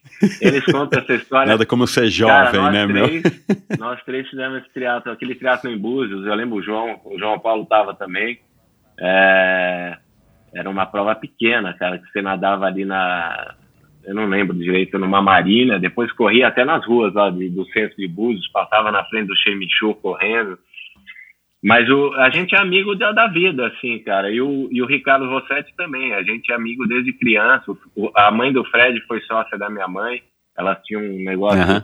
negócio de cama, mesa e banho na, na década de 80. Então, eu conheço eles há, há muitos anos, assim. Amigo, é, desde garoto. É, amigo né? de escola, amigo de, de clube. De, desde, desde, uhum. desde moleque. E aí, cara, é, seguindo aí um pouco a cronologia até a gente chegar aí na, na bike, você é, deu uma parada com o triatlon e depois você voltou de novo e aí já fez o Xterra, a EMA, aí que foi tipo 98. Como, como é que foi esse, é. esse gap aí de... A gente... Que você já estava firme e forte na Stan, né? Você disse que começou cedo lá, 92, isso, por aí. 92, que eu comecei a trabalhar na Stan. É, isso foi assim, cara, eu, eu acho que eu fui um dos primeiros caras que, que, que trouxe uma mountain bike aqui para o Brasil. Eu comprei uma vez uma mountain bike na França, isso acho que era 88. É, uma coisa e, e, e, na época que o Dani ali perto estava começando ainda na garagem da casa garagem. dele, Uh, e a Silvia me apresentou para o Dani, aí eu, eu, eu trouxe essa mountain bike. Eu lembro que eu e o Fernandinho trouxe uma bupa, a gente, cada um comprou uma mountain bike e trouxemos. É, não existia ainda, era um negócio diferente. Tinha aquelas BMX, né? É, Exato. Que, que, o pessoal fazia cross aqui, principalmente naquela pistinha da Cidade Jardim. Mas uma vez a gente é. foi e trouxe da França duas mountain bikes. E aí, uma época, eu virei e falei, putz, eu só vou pedalar em estrada de terra agora com, essa, com esse brinquedo novo que eu trouxe. E abandonei completamente as road bikes, a, não era nem road bike, era a bike de triathlon. Falei, não quero mais pedalar no, no asfalto, só vou pedalar na terra. E aí eu, eu comecei a fazer mountain bike, assim, meio por, por, por diversão. A gente ia para campos, andava nas trilhas que eu andava de moto. Eu, eu andava de mountain bike, mas, pô, eu, eu não sabia, eu não, não tinha noção do direito do tempo, né, cara? Porque na, de moto você fazia 10 trilhas, de mountain bike uma, uma trilha você tava morto, né? Falei, pô, não dá para ir muito longe com esse negócio como a gente ia com a moto. E, e aí, é, depois teve teve esse triatlon Xterra, que, que eu acho que foi uma coisa diferente, que foi o primeiro que teve aqui no Brasil. Pouca gente, porque não tinha muita gente de mountain bike. E aí veio, puta, a famosa EMA, né, cara? Porque aquilo lá foi Exato. um marco na nossa, na nossa vida esportista. Um, Meu Deus do uns céu. loucos, né? Que provavelmente ninguém sabia o que estava acontecendo ali, onde é que a gente estava se metendo. E, uhum. e, e, e fizemos a primeira corrida de aventura do Brasil, né? Uma coisa é, completamente maluca, que, que ninguém sabia o que, que, ia acontecer, o, como que era e o que, o que, que podia acontecer, né? E que de fato aconteceu. Você viu, que eu, viu que eu recebi o Alexandre Freitas aqui, né? Hoje falecido, mas eu gravei com o Alexandre Freitas e com a Elza. Nem eles sabiam, cara, o que, que a gente estava fazendo ah, ali. Sabe, eu estava lembrando, Michel, até por conta do seu convite, eu como é que eu fiquei lem tentando lembrar como é que eu, eu ouvi falar da expedição Mata Atlântica e, e por que que eu me inscrevi. Eu estava um dia na Doc Lobo, naquela casa do pão de queijo, é, que tem do lado na frente do, do Arábia, sabe? Tinha um, Tem um pão de queijo fantástico. O nosso escritório é na Paulista. E eu descia lá de carro, às vezes parava para comer alguma coisa lá. E tinha um cartaz. Uhum é, primeiro rally humano do Brasil. Rally, rally humano, humano, exato. E eu, sem saber o que, que, era aquilo, achei que. Falei, pô, rally, eu, eu, já fiz negócio de moto, isso aqui deve ser legal, tem mountain bike também. Vou me, vou, vou me interessar por esse negócio. E aí, foi aí que a gente estava. Eu lembro, vocês alugando uma casa em Campos, até a gente treinou um pouco lá em Campos, lembra? E a minha, Não, e a minha equipe foi foi formada pelo Eliseu e pela Ariane. E a gente tinha o, o Pipo, Gontier, na época que, tinha, que, que, o avô dele tinha a, a indústria farmacêutica Sintofarma, e aí uhum. a gente era muito amigo, ele, ele colocou o nome, falou, oh, vocês vão com a equipe, colocam o nome Sintofarma e vocês compram gel, é, o que vocês precisarem comer, eu dou um suporte aí para vocês, vocês compram mas põe o nome da equipe lá. E aí nós, nós criamos a equipe Sintofarma. E, e, e fomos lá, treinamos um pouquinho. Eu, eu era provavelmente o menos preparado de todos ali, porque a maioria já tinha Ironman, um monte de, de esporte de endurance nas costas. E eu, e eu chegando com a minha pouca bagagem de polo aquático, mountain bike. e e, é, você tinha feito alguns triatlons é, já, né? Que o Eliseu, naquela época, o Eliseu tava todo vapor e a Ariane idem, né? Pois é, eu caí, peguei esse rabo de foguete aí do Eliseu e da Ariane. mas a gente acertou muito, treinamos muito navegação, né? E, e, a gente, eu lembro que a gente ia para o escritório depois do expediente e eu e, e, tinha um cara que chamava Mário, que ele tinha uma empresa de chamava Rumos, lembra o Mário também? Acho que exato, faleceu, Mário, tá? exato. E ele é. e ele dava curso de navegação com bússola para quem quisesse Isso. fazer expedições. E, e aí a gente nós fizemos um curso com ele de como navegar. Mas, cara, ninguém contava, obviamente, com o cansaço físico e mental, depois de, Exato, de uma é. noite e meia sem dormir, que as bússolas começam a ficar toda torta, né? E, e, e putz, foi, foi surreal, cara. A gente, a gente fez, fez aquela prova, terminamos, eu terminei, cara, acho que com certeza foi a, a prova que, que eu fiquei mais cansado na minha vida de todas, é, a ponto de, pô, na, naquela última pedra de, de, de, de mountain bike, eu até pensava, falava, será que eu me jogo no chão aqui para descansar um pouquinho? que ele, Eliseu e a, e a Ariane buzinando no meu ouvido, vai, vai, vai, falta pouco, vai, eu, meu, não tinha de onde tirar mais. E fui indo, cara, e aí terminamos, mas, meu, aquela prova me, me deu uma, uma uma casca de, de endurance, de saber sofrer, que acho que ali foi o começo de, de um aprendizado de como saber sofrer numa prova longa de endurance, né? É, uhum. E eu lembro que eu entrei no mato, cara, na segunda, no segundo, no final do segundo dia, Michel, lá na Ilha Bela, aquela aquela parte depois do bonete que você tinha que cruzar, eu comecei a alucinar, cara. Eu comecei a ver uns caras do exército, e, meu, me deu um, uma, uma alucinação que eu falei, pô, cara, o negócio aqui tá ficando sério, meu. É, eu vi uns, uns caras camuflados no meio do mato, meu. Eu falei, cara, o que, que tá acontecendo aqui? Ou, ou, ou, esse negócio tá, tá, vai dar ruim, vai dar ruim. Aí foi ali que a gente resolveu descansar. E aí a gente na primeira noite a gente estava a gente passou a primeira noite acertamos uma navegação onde tinha um PC meio escondido lá e acabamos chegando na Ilha Bela em segundo lugar atrás dos neozelandeses e aí para mim foi a pior é. coisa que aconteceu porque a hora que o Eliseu e a Ariane perceberam que estava em segundo aí que a estratégia de descanso aquilo lá foi tudo pro saco né e, o mais, e eu era claro. mais fraco fisicamente na, dos três, puta, foi um arrasto total. Mas foi, foi uma super experiência. Depois ainda fiz algumas provinhas de aventura, mas putz, chegou um dia que, cara, tava perdido no mato, sem comida, sem, sem luz, sem nada. Eu falei, cara, chega também. Deu um, chegou um momento que eu falei, vou, posso fazer qualquer coisa, mas eu tenho que dormir numa cama de noite Posso passar o dia inteiro pedalando, mas eu tenho que ter um banho quente e uma cama à noite, porque não dá, meu. Tava molhado, com frio, sem comida, perdido, sem saber para onde andar. Aí eu encerrei a minha carreira de corredor de minha breve carreira de corredor de aventura. Cara, mas, mas é, é, é, enfim, eu também acabei parando logo em seguida, porque depois me mudei para Fortaleza e tal. Mas, cara, é, de, deixou marcas é, boas, lembranças boas, né, cara? Era esse perrengue mesmo, a gente não sabia o que estava fazendo, né? Tudo era muito diferente do que é hoje, o acesso à informação, os equipamentos e tal.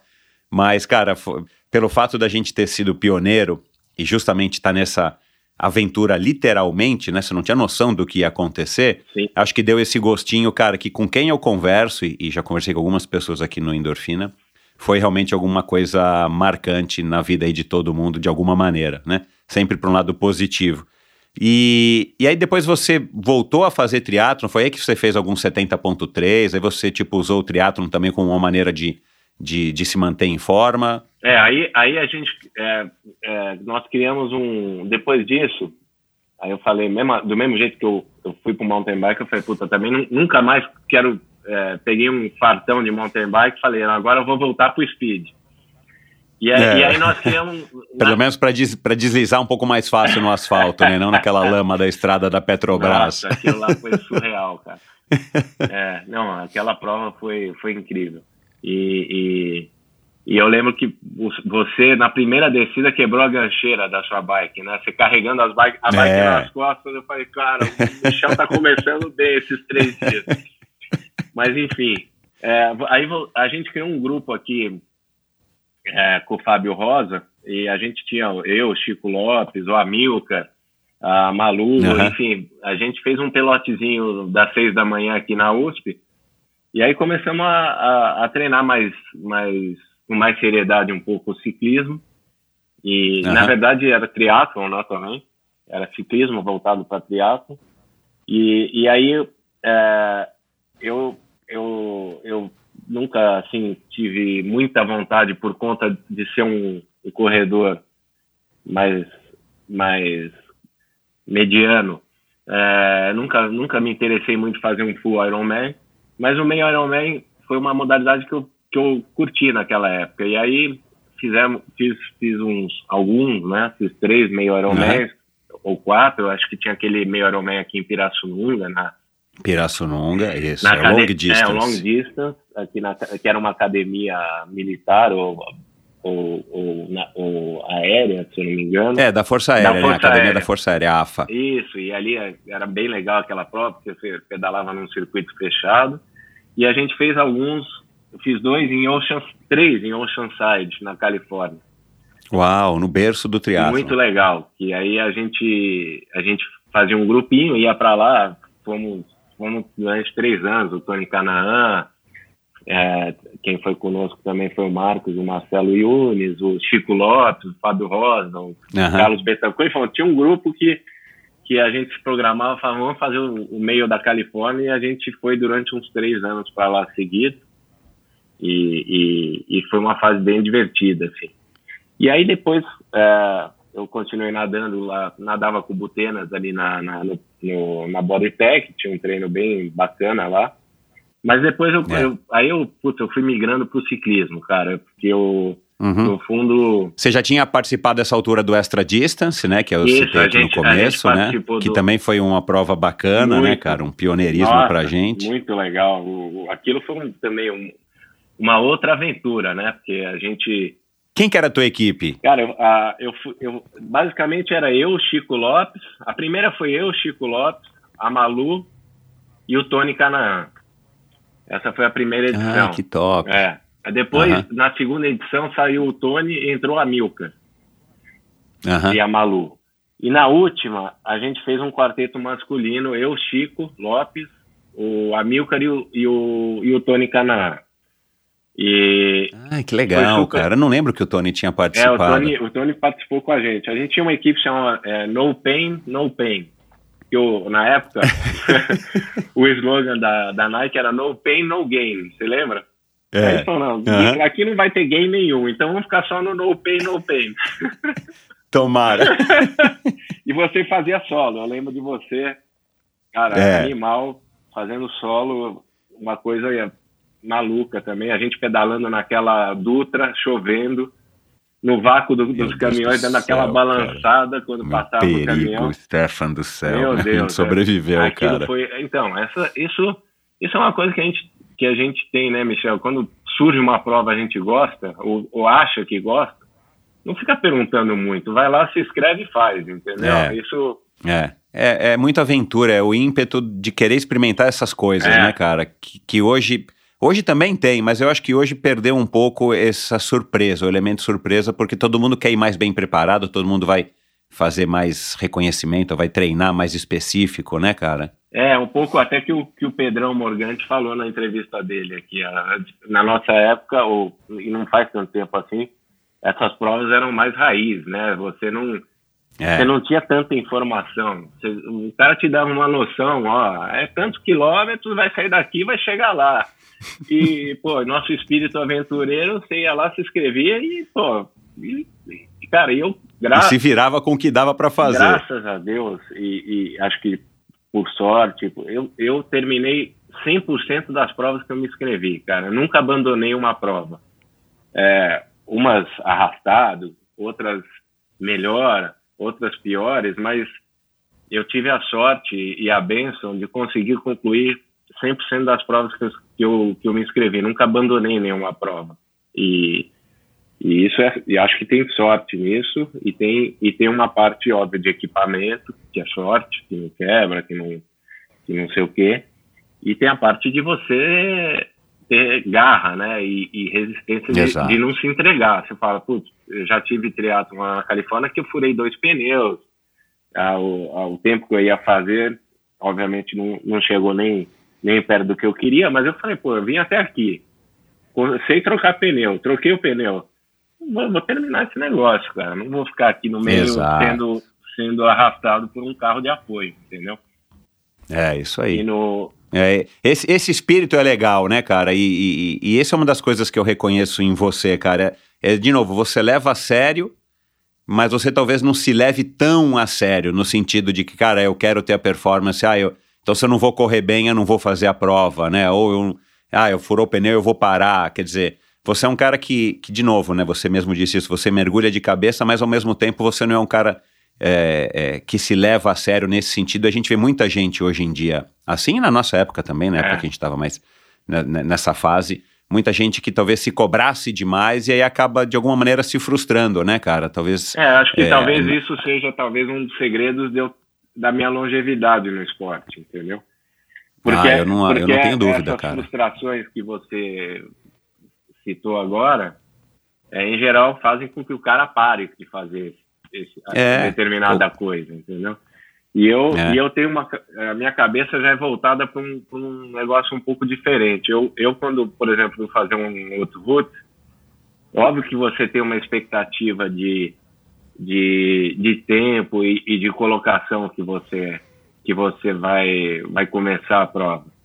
Mas talvez eu, eu coloque uma expectativa um, até um pouco mais baixa é, e, e, eu sempre fico feliz com o meu resultado, cara. Primeiro por concluir. Segundo, porque tá num lugar, por, por pela bênção de você poder estar tá fazendo. Poder. Ter um cara Ter a saúde e a condição, é. De estar tá podendo fazer o que você quer naquele dia, naquela hora, num lugar maravilhoso. Então, a minha cabeça, ela funciona um pouco diferente na hora que eu entro numa competição. E, e em geral, foi sempre assim. Salvo o polo aquático, não. Porque o polo aquático era matar ou morrer. Mas o... o, o a, os esportes de endurance que eu, que eu fiz aí ao longo desses últimos anos, e principalmente o ciclismo, é, a minha cabeça funciona mais desse jeito, entendeu? Uhum. É, eu, eu acho que isso é um, é um privilégio, mas também é um é uma, sei lá, acho que é uma inteligência, né, cara? Você conseguir alinhar suas expectativas com, com o que você está entregando. Você é um cara que sempre trabalhou, né, cara? Nesse meio tempo todo, claro, né? Você casou, teve a, a Isa, a, o Edu, quer dizer, tocando aí a, a, a Stan, né? não é uma coisa que você estava se dedicando nem por algum momento é, é, é, mais da metade do teu tempo, porque não é a realidade de um atleta amador. E, e aí você cria de novo, é, você evita essas armadilhas que eu chamo de armadilhas, que é você se frustrar ou achar que você tinha que estar no pelotão X ou que você tinha que correr para tal pace.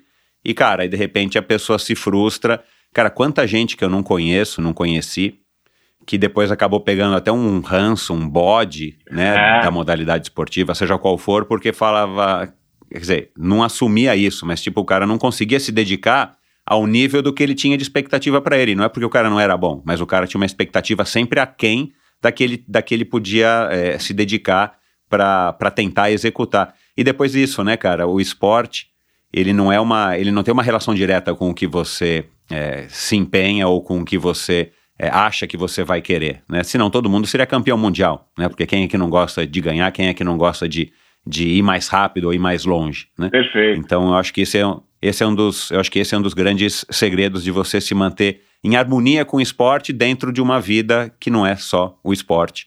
E, e, e, e que a gente, infelizmente, também vê muita gente hoje em dia que, tipo, acaba é, de alguma maneira deixando os outros pratinhos da vida caírem. O, o Tavico falou muito disso aqui na nossa conversa, e de repente o cara, o esporte, né? O cara é um empresário, o cara é um executivo, o cara é um cara do mercado financeiro, não importa. E de repente o cara, meu, virou um atleta profissional, um ciclista, um velejador, um triatleta, e, cara, e cadê o resto? Cadê a família do cara, né? Sim. E, e isso acaba criando um desequilíbrio que, cara, em algum momento vai dar errado no esporte, porque o esporte não é assim, não é todo mundo que que treina muito que vai ganhar, né? Existem outros fatores. Agora, e aí você acabou curtindo essa história de fazer o outro route, por exemplo, né? Que são vários dias, você, você acabou curtindo, curtindo fazer essas maratonas que, que, que, que como tem a Dolomitas ou o, o, é, o Gran Fondo, né, que eu falei, quer dizer, são provas que, que dá tempo, né, cara, de você se recuperar, dá tempo de você curtir, você não faz com o coração na boca. Sim. O que que, o que que te atraiu nisso? Não, eu, eu, eu, o outro foi, foi, foi, eu, eu sempre gostei de estar nas montanhas, cara, eu, eu, eu sou um cara que quando está chegando perto de é, subir uma montanha ou, ou tá, eu, eu sou um cara, meus amigos brincam, é um cabrito montanhês. Eu gosto de estar na montanha. É, você sabe uhum. a nossa história em Campos Jordão, eu sempre curti. E uma vez eu tava, eu fui fazer o, o, o Gran Fondo em Nova York e na feirinha tinha um stand do outro é, ah, eles estavam fazendo, começando, isso foi em 2013, o primeiro outro culto acho que foi 2011 ou 2012. Então eles estavam começando a divulgar, não era uma coisa conhecida e uma marca tão famosa como é hoje. E, é. e aí eu, eu, peguei o folheto e falei, cara, isso aqui, o negócio é complicado, meu, são, são subindo 2.800, 3.000, 3.500, um dia atrás do outro eu nunca imaginei que eu ia fazer. Eu falei, puta, isso aqui talvez não seja para mim. Mas aí eu, eu comecei a, a, Aí um dia o outro Ruth virou e falou: não, nós vamos fazer uma modalidade compacta de três dias. Aí eu falei: Porta opa, três entrada, dias. Excelente ideia. Vamos, vamos, vou experimentar esse negócio. Porque eu, eu realmente, sete dias não tinha condição naquela época. Hum, provavelmente não ia conseguir fazer. E aí eu fui fazer o de três dias, que era do, dos Dolomitas, mas que o, o começo ele ficava mais na Suíça, né? Largava de, de Geneva, a gente, a gente fez é, uma, uma etapa Geneve-Cramontana, depois a segunda Cramontana Andermatt, mas etapas assim de 120, 110 por dia, com 2.800, 3.000 metros. Eu treinei razoavelmente bem para esses três dias e fiz e, e, adorei, cara. Falei, puta, que coisa legal, você termina, é, termina, termina numa cidade, vai para o hotel, larga no dia seguinte. Eu já gostava muito de acompanhar o Tour de France, é, já estava uhum. muito aficionado por ciclismo. Falei, pô, isso aqui é, um, é uma oportunidade, um mini Tour de France. Para Exato, é. você brincar de profissional, brincar né? acho que é até o slogan deles, é, né? É. E, e aí no ano seguinte eu falei, cara, eu vou eu vou no grande, é, eu vou, vou encarar o Alpes. E aí, 2016 foi, foi o primeiro que eu fiz sete dias. Foi, foi, o primeiro Alpe, que foi, inclusive, tinha alguns brasileiros debutando aí, a Valéria Chianuto, o Pedro, marido dela, uma turma que até hoje vai junto pro Ruto com, comigo. Uhum. E, e, e, e 2016 a gente fez o primeiro de sete dias. No primeiro dia, Michel, depois do, da expedição Mata Atlântica, acho que o dia que eu mais sofri em, em alguma vez na minha vida no esporte foi no primeiro dia do HR de 2016 do, dos Alpes, que era uma etapa bem longa. E, obviamente, o primeiro dia, numa primeira prova, você sai com todo aquele entusiasmo. Exato, é, você está com vontade de dar uma, uma desempenhada. É, e, e, o nervosismo, a inexperiência, é, erra na hidratação, enfim, eu cheguei todo cambrado. É, e aí eu lembro que eu liguei para Marie, eu falei, putz, Marie, acho que o negócio aqui é mais, o buraco é mais embaixo do que eu imaginava. Primeiro dia eu já tô assim, como é que será que vão ser certo? Ela falou, ah, meu, Marie sempre foi minha, é, minha bússola, sabe? Minha, uhum. meu, meu, meu porto seguro. Ela falou, meu, você já treinou tanto, você já tá aí, agora entra. É, aí ela despertou esse, essa frase que é, que é que eu sempre uso. Fala, curte o lugar, você está num lugar maravilhoso, é, aproveita, vira a sua chave, porque o, o primeiro dia você está mais competitivo. Falou, vira a sua chave e, e, aproveita, se diverte em vez de estar tá tanto no modo competição. E aí eu fiz isso. Uhum. E no segundo dia, uma prova longa, você sabe, muito longa como aquela, é, você vai passando por altos e baixos. E, eu, e para mim, eu, eu, comecei por muito baixo, e aí eu fui subindo, e fui melhorando, e fui, fui meu corpo foi se adaptando aí aos, aos sete dias, e no final eu cheguei ótimo, cara, tava super bem, pô, cheguei, cheguei em Geneve com um sorriso daqui até aqui.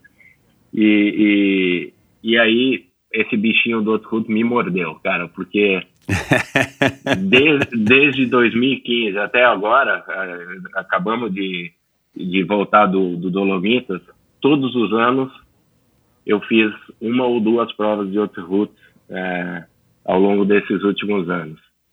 E putz, é, você sempre fala que vai ser a última, né? Mas termina depois de 30 dias, você já começa a olhar no site. E hoje, hoje com essas com essas redes sociais, você acaba sendo bombardeado, inclusive, porque eles vão te mandando mensagens provocativas. Olha, vai cair é, amanhã. É, um eles ficam cutucando, exato. E aí é. você fala, pô, quando eu achei que eu ia parar com esse negócio, os caras continuam te cutucando e te provocando para voltar no ano seguinte. Mas, fantástico. Você comprou aquela inscrição que dá direito livre, que você pode. Você comprou? Que aquilo foi uma sacada legal, aquilo né, cara? Para os caras você, você pagava, se capitalizarem. Antes e podia escolher, Exato. escolher acho que duas ou três provas no circuito é, a seu critério. E, putz, eu confesso que eu comprei, cara. E. e, e você é o primeiro. Não, fez um bom negócio. É Maria, eu fiz um bom negócio. Você é o hoje. primeiro que eu tô falando, ela nem sabe. E, ai, e ai. Aí, putz, foram, foram muito, muito, e muito legais. Eu conheci pessoas muito legais no Output também, que o, o espírito do, do pelotão é muito bacana. É, hoje a organização ela está muito mais profissional, né? Hoje, inclusive, acho que o, o Ironman comprou o Output. O Ironman, com, é. Ironman Group, Ironman né? Group. não é mais o WTS. É, é. E, e, e, assim, se alguém gosta de montanha e gosta de, de um pouco de sofrimento, ou muito, depende de, de como a é. pessoa vai encarar, acho que eu recomendo fazer, porque é uma prova fantástica, cara. Muito legal. É, cara, eu tenho muita vontade. Meu irmão foi, acho que um ou dois anos. Você também vai, eu já fui com o, com o Meco, com o Márcio Santoro? Não, o Meco, ele, ele foi no, no Vantur, num ano que eu não fui, e ele ia com a ah, gente tá. esse ano no, no Dolomito, estava inscrito, estava no nosso grupo lá, eu viajo com uma agência uhum. australiana, e ele, uhum. e ele teve que desmarcar de última hora por conta de um compromisso profissional, e acabou não indo, ele tá, jogou para o ano que vem. Mas ele vai, ele vai. Ah, legal. É muito. É, ele também é um cara que curte, né, cara? É, não, é muito. E você se prepara, né? Uma prova que você, você treina quatro, cinco, quatro meses, cinco meses para isso. Então a expectativa é muito alta, mas é, mas é uma é uma rotina que que ela é muito legal, é muito linda, né? Porque o, o, os lugares que você está são fantásticos, os desafios, cada etapa você passa naquelas grandes montanhas ou do giro ou do, ou do tour, mas é um é uma é um trabalho de logística, né? Porque você chega você chega de uma etapa, já tem que ver que roupa que você vai usar no dia seguinte, aonde são os pontos de abastecimento para montar suas sacolinhas. Então, você está full mode pensando é. naquilo, é. né? Não é uma é. não é uma viagem que você fala, olha, eu vou eu vou só pedalar e aí chega às 5 horas da tarde, parou, eu vou pensar em outra coisa. Não, você tem você fica cinco, seis, sete dias, dependendo do que você escolher lá, do, do, da prova que você escolher, porque hoje tem de três, de cinco e de sete. Você, uhum. fica intenso naquilo, né? É uma preparação uhum. total, mesmo quando você não está na bike, você já está pensando no seu recovery, a sua, a que hora você vai fazer a massagem, o que, que você vai comer. É. Mas é muito é, legal. Não, não, é exatamente como um profissional, né? Porque o profissional tem gente que cuida disso para ele, né? E ele tem essa estrutura própria desenvolvida para ele, né? No, no, no, caso do, do amador do outro ruto, você é quem tem que se preocupar com isso. Tipo, eu preciso encher minhas garrafinhas, eu preciso ir lá na massagem, né? Eu preciso agendar a massagem e por aí vai. Mas, cara, é, é, é eu acho que esse é um dos grandes apelos. Eu tive isso nas minhas participações na Cape Epic, exatamente a mesma coisa onde você se sente, né, num, num um ciclista profissional Sim. só fazendo isso aí por 5, 7 dias. Agora, é, o, o, o que que te, o, o, o que que passa na tua cabeça, cara, quando você está pedalando, seja num treino, seja mesmo é, é, num treino lá em Campos, onde você se prepara bastante para essas provas, nas subidas de campos, você usa a, a essas horas em cima da bike, que é um, é um, momento, é um movimento repetitivo, né, quase que automático. Claro, você tem que estar prestando atenção na estrada, né, nos obstáculos e tudo mais.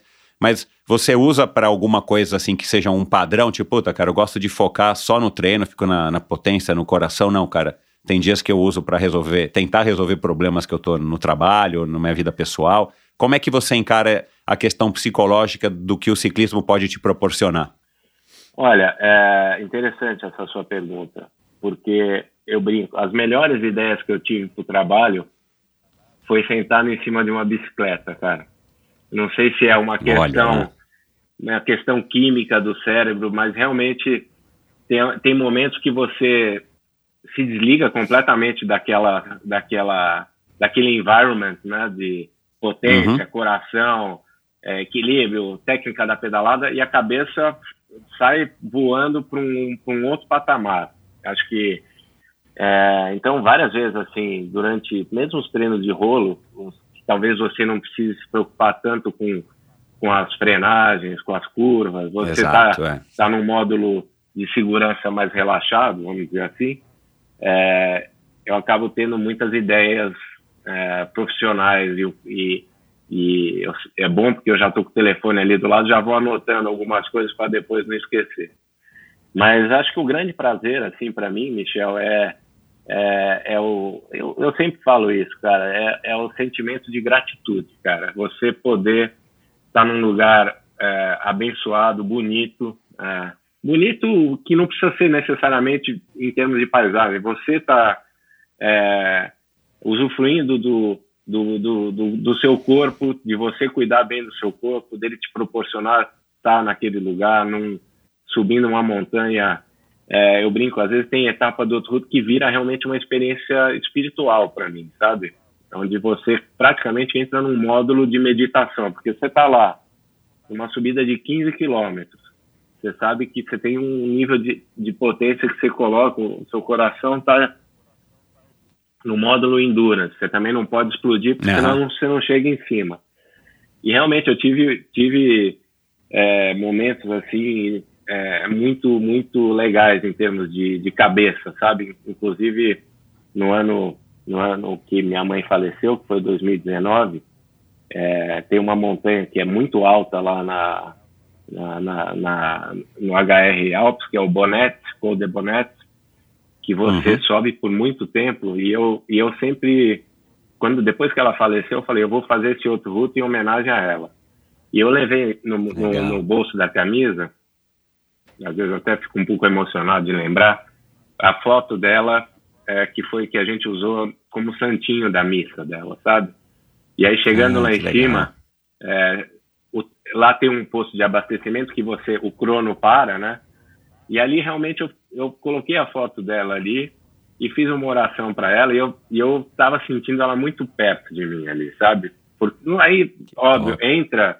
o lado é, emocional de cada um, a endorfina é, que, que aquele, aquele momento está gerando, mas são, são esses tipos de, de instantes, né? Porque você pode, isso pode acontecer com você aqui na ciclovia ou você estando em cima de uma montanha da França ou qualquer lugar que te geram essa grande esse grande barato que é fazer o esporte, né? De você estar tá ali é. fazendo é. uma coisa que você está curtindo, que está te dando uma plena satisfação, você você aproveitando aquele momento com saúde e acho que aí acho que tudo isso se resume a gratidão. Você tem que estar tá agradecendo alguém ou alguma força maior de estar te proporcionando aquilo.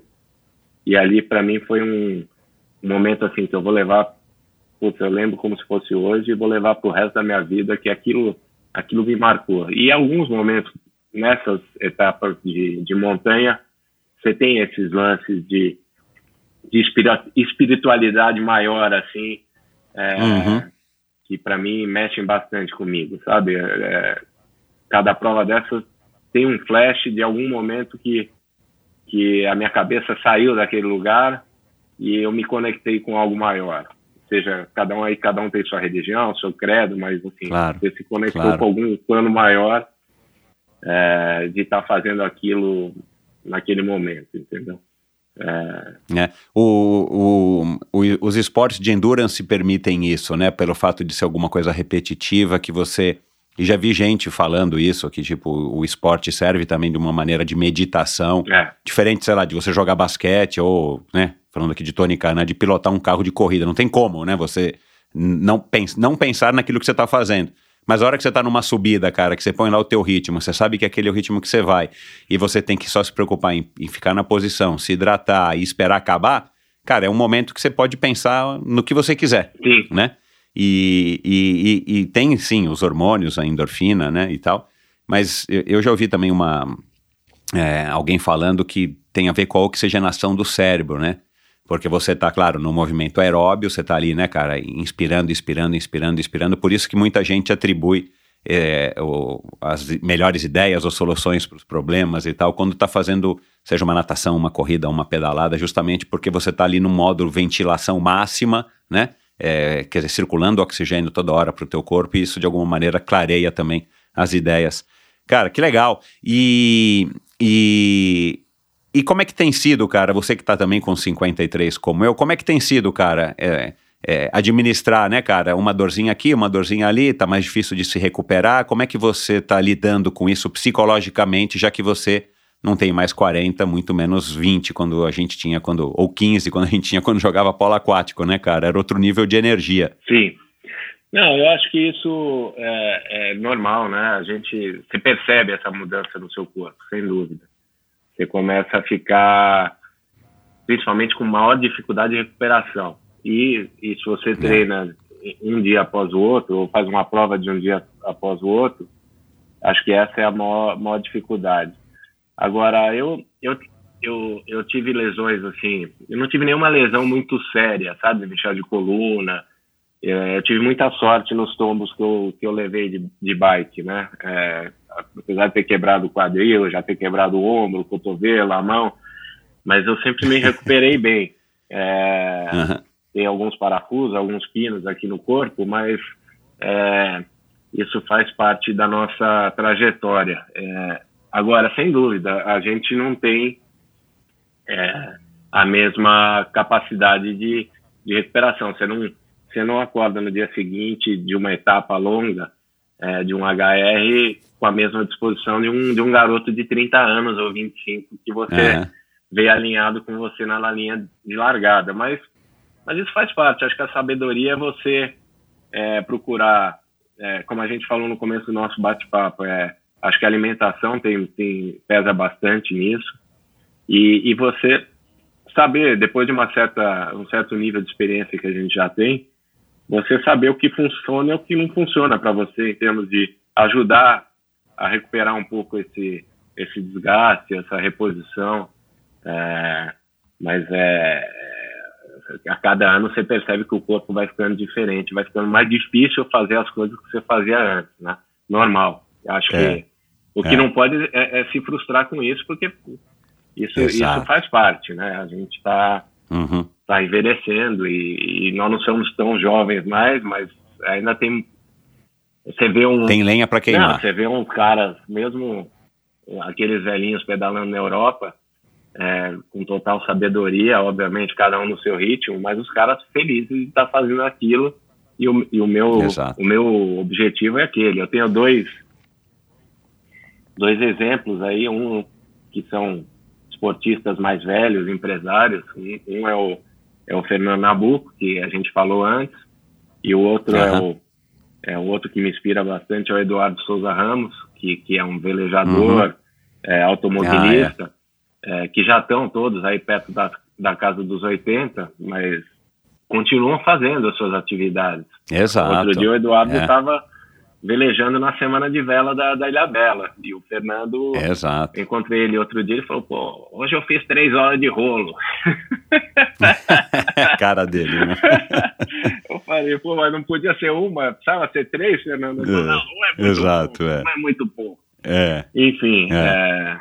é. é, isso, cara, é, é se inspirar e, por, por, por esses caras, assim, e, e ver o que, que, que eles fizeram e tentar seguir alguns passos que você acha, acha que podem Claro. funcionar para você. É, cara, tá tudo na cabeça, cara, porque o corpo, né, é inevitável, cara, esse pequeno declínio que a gente já vem sentindo e, claro, a gente sabe que não vai ficar cada vez mais forte, né? Pelo contrário. É, Mas se você tiver a cabeça boa, né, cara, e administrar isso, as suas expectativas, Exato. cara, puta, dá pra gente ir embora por pelo menos mais uns 40 anos, Stefan. Exato, eu acho que é, é isso que você falou, é administrar a sua expectativa. Você não tem, não, não queira ter a mesma intenção de fazer o mesmo tempo que você fazia quando tinha 30 anos. Exato. Agora, exato, você está fazendo é. a mesma modalidade, já é um grande barato, tá certo? Acho que aí é, um, é uma grande vitória. É, É. E eu pretendo, se Deus quiser e, e for abençoado por isso, puta, tá subindo montanha de bicicleta até os 80 anos, cara. Olha lá, isso aí, cara. Isso aí. Pode ser elétrica? Pode, claro. Ah, é, isso aí, cara. Sem preconceito, Óbvio, né, cara? Óbvio que pode.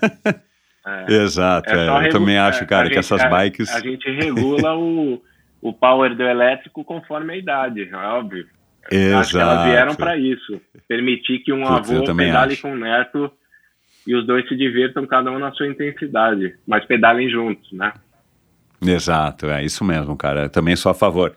Stefano, pra gente acabar, cara, essa conversa que tá muito legal, cara, o, o, o, que mais te motiva no esporte, assim, se você puder isolar alguma coisa, o que mais te motiva, assim, o que, faz você acordar todo dia cedo pra fazer a tua rotina de, de ir pro rolo e, e depois enfrentar aí a, o, o- as outras horas do dia? Olha, essa é uma, é uma boa pergunta, Michel, porque é, eu acho que o que mais me motiva é, é, é- é me manter com condição de fazer o que eu gosto, é, que é, é, hoje em dia, no- caso, é pedalar. Eu acho que eu, eu encontrei o, o esporte que vai me acompanhar até o final da minha vida. É, é, uma, é uma coisa que eu curto. Então, eu, o que me motiva é falar, não, eu vou treinar para poder. Durante a semana eu treino no, rolo, tá certo? Aí fim de semana, eu em geral tô na estrada ou em Campo Jordão. É, se eu não fizer o- os treinos durante a semana, provavelmente eu não vou aproveitar tanto a pedalada do fim de semana, ou vou estar sofrendo Uhum.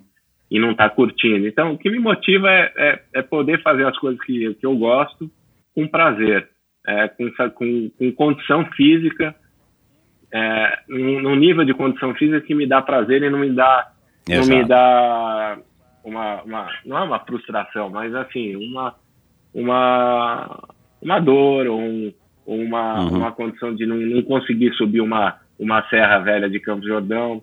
É, aí, eu vou, aí eu com certeza vou ficar um pouco mais chateado. Então eu, eu me Uhum. preparo para poder desfrutar, desfrutar. Acho que é isso. É, Uhum.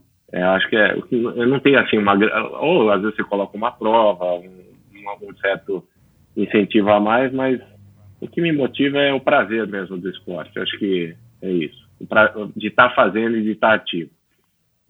Uhum. É, você consegue aí apontar um, um melhor conselho que você já recebeu na tua vida? E quem que foi que te deu?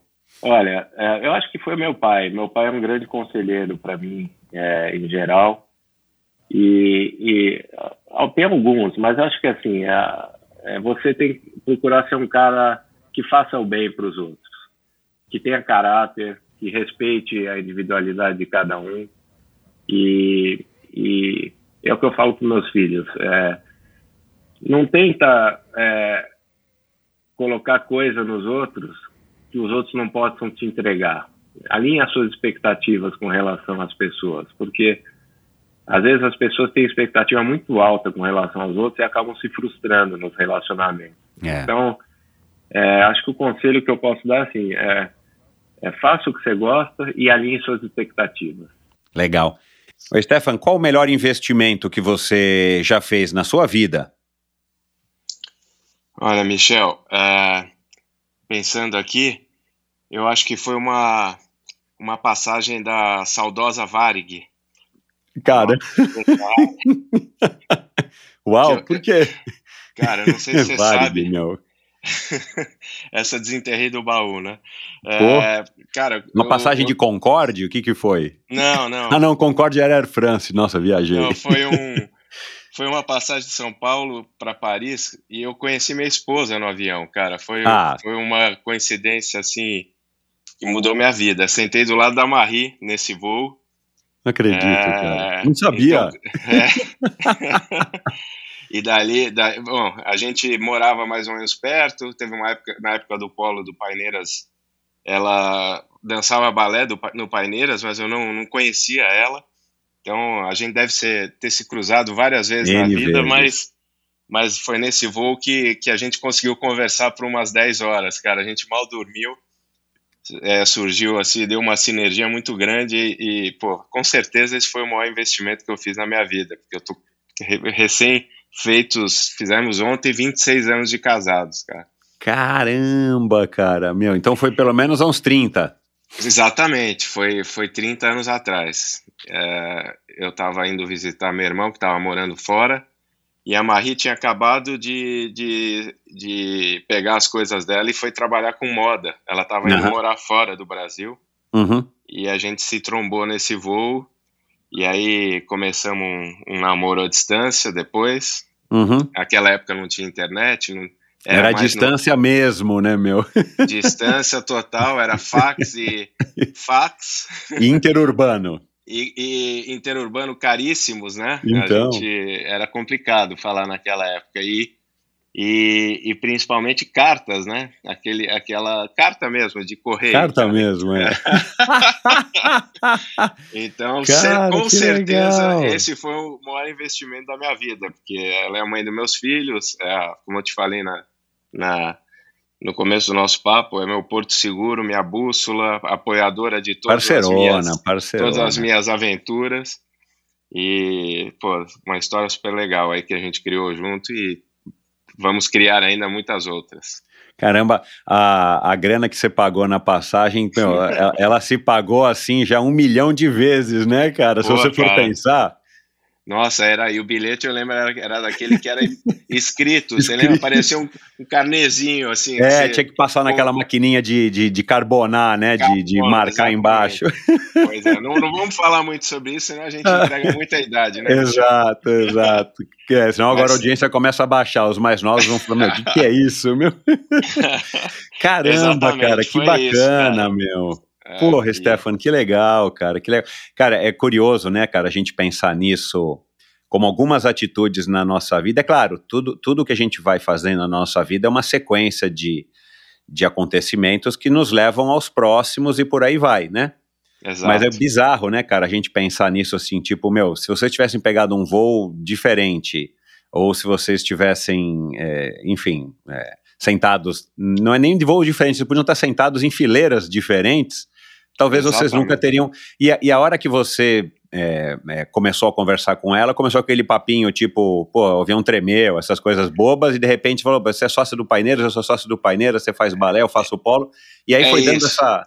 Caraca, mais ou menos, mais ou menos isso, porque eu, eu, eu, eu cheguei e, e acho que ela já estava sentada, e na hora que eu fui abrir o, o, o, o, o guarda-malas lá em cima eu lembro bem, e ela estava com todos os, os, os, desenhos, o portfólio dela. Na hora que eu abri, pô, não tinha um espaço nem para botar uma caneta lá em cima. Então ela, ela, muito educadamente, já foi pedindo desculpa. Eu falei, não, imagina, eu tinha um casaco só, botei no de trás, e no que eu sentei, a gente começou a conversar. E, e, é engraçado porque às vezes tem uma. Ela com ela foi assim, tem algumas pessoas que, que a, a sua química bate na hora, né? Exato, é, é. Seja numa reunião de trabalho ou numa conversa de um pelote de ciclismo, e, e, a energia minha com ela bateu na hora, assim, a gente foi praticamente o voo inteiro conversando disso, exatamente disso que você falou, coincidências de, de, de pessoas em comum é, e lugares em comum, mas é, por algum motivo a gente nunca tinha se visto na vida. E, e talvez eu tenha cruzado com ela em algum corredor é. do Paineiras e que não me chamou atenção, ela não me viu, eu não vi ela, e aí a gente acabou uh, se trombando, se conhecendo nesse voo, e aí a partir dali começou a nossa história que está aí até hoje. É, cara, espetacular. Esse, esse, sim é um bom investimento, vou te falar, viu, cara? Em cinco anos certeza. e meio de endorfina aqui, eu acho que esse foi um investimento, acho que, que que mais valeu, cara, de todos que eu já ouvi aqui, viu, meu? Olha, é, com certeza é o que se pagou mais rápido. É, muito bom. Foi, foi, foi tá, eu... e, e tá rendendo dividendos até hoje, hein, meu? Esse daí. Sim, pô, esse foi, foi puta, a, a origem, a base da nossa família linda. É, E daí tantas histórias que a gente construiu juntos nesses últimos anos aí. Cara, espetacular, meu. Adorei. Adorei saber dessa história e, e, parabéns, né, cara, assim, por ter. Eu achei que você sabia, ter... mas com certeza, é, eu até a hora que você fez a pergunta, eu falei, não, como investimento, sem dúvida, o melhor. Tem a, a, a bicicleta que eu tenho até hoje, tem, tem alguns projetos da Stan, com certeza, claro, mas é. esse, esse é disparado infinitamente o melhor que eu fiz. Exato. E você sabe que essa pergunta é uma pergunta capciosa, né, cara? Porque é exatamente isso. Tem gente que fala assim, não, mas de grana? Porque é. hora que a gente fala em investimento, hoje em dia ainda mais, né, cara, que a gente é bombardeado, né, cara, por todos os lugares, por onde você investe o seu dinheiro a gente pensa automaticamente, muita gente pensa automaticamente em, em grana. Pô, vou falar do quê? De, de ações, de um imóvel que eu comprei, né? Ou de uma bicicleta, Sim, né? Exatamente. Eu acho, eu, eu acho, até que com o Meco, acho que foi alguma coisa de bicicleta que ele fez uma piada, porque as bicicletas não são baratas, né, cara? Hoje em dia, as, as, as high-end. Sim. Mas, cara, que legal, cara, que legal, cara, porque é, é, esse tipo de resposta que eu acho que, que é legal de, de tirar do convidado e pegar você vocês, né, os convidados nesse, nesse contrapé. Mas, cara, adorei, parabéns aí, parabéns também por, por 26 anos, eu não sabia que era tanto, eu, eu arriscaria dizer que seria perto dos 24, 25, por causa da idade, né, da, da Isa. Sim. Mas que bom, cara, parabéns, e é isso aí, cara, esse sim é um belo do investimento. Obrigado, Michel. E o que que o, o esporte trouxe de mais valioso, assim, para você? O que que você mais valoriza no esporte que você não consegue imaginar você aqui em 2022, finalzinho de 2022, se você não tivesse da maneira como você está, que você talvez não tivesse se você não tivesse tido essa relação tão longeva com o esporte? Eu acho que as amizades, cara. O esporte é, me trouxe. A gente está falando aqui com um na minha frente. É, o esporte me permitiu conhecer é, pessoas interessantíssimas pelo mundo inteiro me permitiu fazer grandes amigos. Acho que os meus grandes amigos hoje, 90% vieram do esporte. É, eu falo, isso é uma, uma, coisa que eu falo, falo para um, um, sobrinho meu que está tá empolgado com natação. Eu falo, putz, você está no esporte, cara? Falo para a mãe dele, está no esporte, está fazendo coisa boa, vai dar bom. Em geral, as pessoas que estão no esporte têm bom caráter o esporte expurga, em geral, já as pessoas que não, não são bom caráter. Naturalmente, o esporte expulsa essas pessoas. Então, o meio do esporte é, são, são, em geral, pessoas que têm, que têm a ver comigo, entendeu? Com, com os meus valores, com, com que eu prezo de coisas boas para a vida. Então, acho que é isso. O esporte me trouxe grandes amigos e me trouxe grandes lições. Eu aprendi muito no esporte coisas que eu levo na minha vida profissional, na minha vida pessoal. É, para mim foi é e foi e é uma grande escola. É, concordo com você. O esporte conecta de uma maneira que talvez o trabalho, a faculdade, outras, a família não, não, não te trazem, né, cara? Acho que o esporte tem esse poder de, de, de atração da, da, das pessoas que são similares aí em termos de, de moral, de ética e tal, que, que, que dá esse e você não é o primeiro, são várias as pessoas aqui que relataram aqui para mim é, esse tipo de, de benefício colateral que o esporte traz, que talvez seja o mais importante além da, da saúde, né, cara? Sim. Agora, para terminar, cara, eu quero aqui fazer uma última participação aqui de surpresa para você, quero ouvir a sua opinião. Fala, Stefinha, tudo bem? Galvão. É, a gente já se conhece há praticamente 40 anos, desde a época do polo, e você que foi um exímio jogador de polo aquático, depois também como um baita de um ciclista, eu não desistirei de te chamar para um Ironman Full, para que você participe e tenha aí sim uma completa jornada de experiência esportiva que eu sou obviamente suspeito para falar que só o Ironman pode proporcionar. Então tá aqui novamente o convite, saudade de você e vamos, vamos nos falar, tá bom? Forte abraço e mantemos contato. E aí? Que legal, cara. Pô, o Galvão, puta, amigão meu de, de polo aquático, meu companheiro de beliche dos acampamentos de Polé. Cara, esse cara é impagável, meu. Um dia, um dia a gente vai marcar uma conversa nós três que você vai ouvir a nossa história. Então, eu, eu tô planejando, aguarde, eu tô planejando. Ele é um cara incrível. E vou colocar o Paulinho junto, viu? Aí, aí vai ficar demais. Pra cara. falar do Fusca, da tua mãe. Putz, aí vai ser. aí vai precisar de umas quatro horas de conversa. O Fusca, nossa. Não, a gente vai marcar. Essa, é, essa... lembrar do Fusca. Nossa, o Fusca de Tatuí que a gente trouxe. Ia nas festas Black Tie aqui com ele. Um tinha que empurrar sempre. Ai, cara, muito bom. O Galvão, Galvão é incrível, né, cara? Ele é um fenômeno também como atleta. É, ótimo, foi super jogador de polo. A gente fazia uma grande dupla, fizemos grandes duplas na água, assim, amigão. E ele, com essa jornada incrível que, que, que, ele, que é o Ironman que ele trouxe, e, e pilota isso como ninguém, né? Agora, Deus, esse é. desafio que ele me lançou, eu vou ter que pensar um pouquinho, viu, Galvão? Porque, como eu falei já várias vezes nessa conversa, acho que a, a, até a parte do, do 180 de bike ia funcionar bem. O problema é correr a maratona depois. Pô, mas que, muito legal ouvir eles aqui no seu essa surpresa que você me preparou, Michel. Fiquei, fiquei feliz de ver ele e o Betinho aí dando participações bacanas aí na nossa conversa, cara. Que bacana. Grande abraço, Galvão. Legal, cara. É, é, e já que o Ironman ainda você vai pensar, qual que é o próximo desafio agora? Cara, eu tô. Outro route é, do 2024, é, 2023? É, o outro route sempre tá na minha pauta, né? Mas ainda não me inscrevi em nada. É, uhum. Ano que vem, em princípio, eu tô, eu tô querendo é, fazer mais, mais viagens ciclísticas e menos competitivas. Mas uhum. vamos ver. Até a hora que eles divulgarem algum percurso novo aí, e aí ah, tá. a, a, vai me provocar provavelmente. Eu acho que a minha história com o outro ruta ainda não está concluída. Tem algumas, algumas provas na Europa que, que, que ainda não fiz, que eu gostaria de fazer. Tem uh, aquele Gran Fundo Marmota, que parece que é bem legal.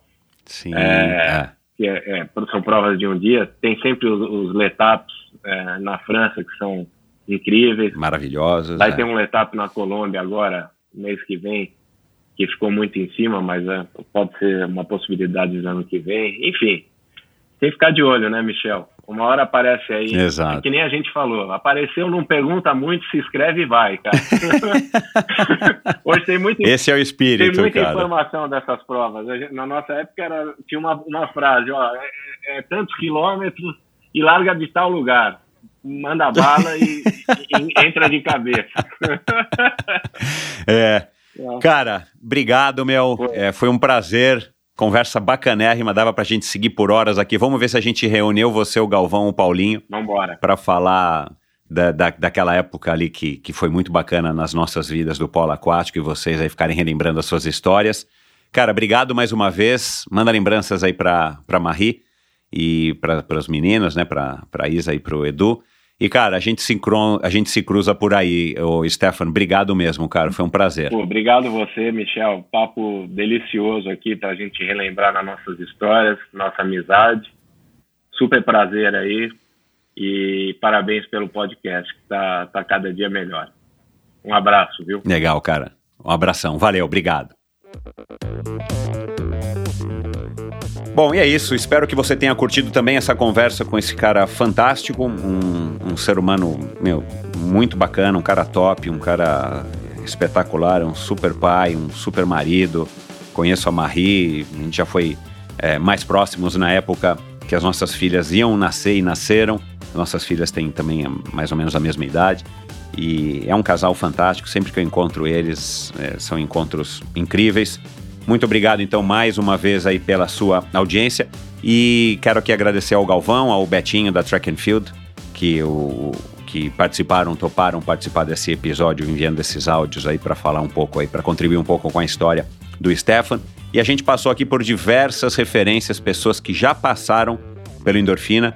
Eu vou citar aqui alguns para você, se você curtiu, se você quer entender um pouquinho mais sobre o que a gente falou aqui né? Falar, claro, do Carlos Galvão, que já passou por aqui, que é o, o cara que trouxe o Ironman franquia para o Brasil no ano 2000 e desde então está à frente e realizando aí as melhores provas, quer dizer, a melhor talvez prova de Ironman do mundo, na categoria dos franqueados. Já passou por aqui também o Tavico Zarvos, da, da Ideias Arvos, o Fernando Nabuco, um dos primeiros episódios, um cara fantástico, foi para a Olimpíada de Roma em 1960 pela natação.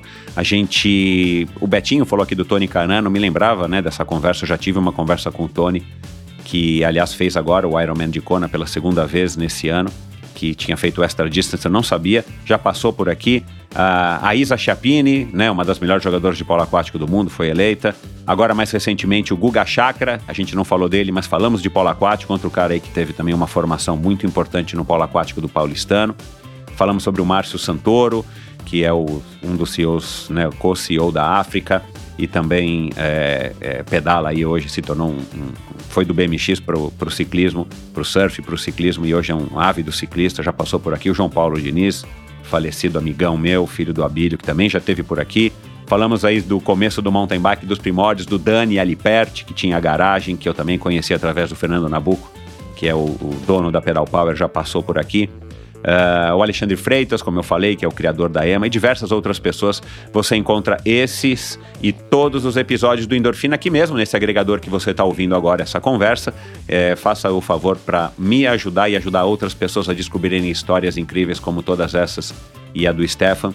Basta você clicar ou se, no seguir ou é, assinar, né? Depende do aplicativo. E automaticamente você vai estar tá recebendo aí todos os é, novos episódios do Endorfina e vai ter acesso a todos os, os, anti, os anteriores. E, e, isso ajuda aí outras pessoas também que tenham gostos similares aos seus, através dos algoritmos, a estarem descobrindo o Endorfina Podcast. Essa é a maior ajuda que você pode fazer, além, claro, de estar. Tá compartilhando, de estar tá dizendo para pessoas que você gosta, pessoas que você acha que podem se influenciar positivamente com histórias como a do Stefan e de todo mundo que já passou por aqui nesses quase já cinco anos e meio. Lá se vão cinco anos e meio, parece que foi ontem que eu fiz cinco anos. Cinco anos e meio de endorfina. Não se esqueça, endorfinabr.com. Esse é o meu site. Lá você tem um link para o meu perfil no Instagram, que aliás é a maneira que eu tenho de interagir, a maneira mais prática que eu tenho de interagir com quem curte o Endorfina. É, você tem um link também lá para o meu canal no YouTube, onde você vai poder assistir essa conversa, seja ela na íntegra ou na íntegra ou em trechos. Um, lá você pode assinar a newsletter semanal. Aliás, ali a newsletter semanal da semana passada foi muito legal. Muita gente me inscreveu de volta. Onde toda sexta-feira eu divido com vocês algumas coisas que eu descobri, que eu fui impactado ao longo da semana, onde eu faço reflexões sobre os convidados da semana. Né? Então, na sexta-feira seguinte a esse episódio, que foi publicado numa quinta, eu já estou mandando um, um, e-mail onde eu vou ter, onde eu vou falar né, a respeito aí um pouco da minha história com o Stefan, das minhas impressões sobre essa conversa e também alguns outros assuntos. Então lá você assina essa newsletter, é, é uma newsletter curtinha, bem legal, eu recomendo, né? Quem assina adora. E lá também você pode apoiar financeiramente esse projeto, se você acha que o Endorfina está te trazendo alguma coisa de bom, alguma coisa de legal e você tem condições de contribuir financeiramente, basta clicar no botão Apoia-se e você também vai estar tá ajudando bastante. Seja muito bem-vindo. Aliás, muito obrigado a todos os novos apoiadores do Endorfina Podcast, os apoiadores agora mais recentes.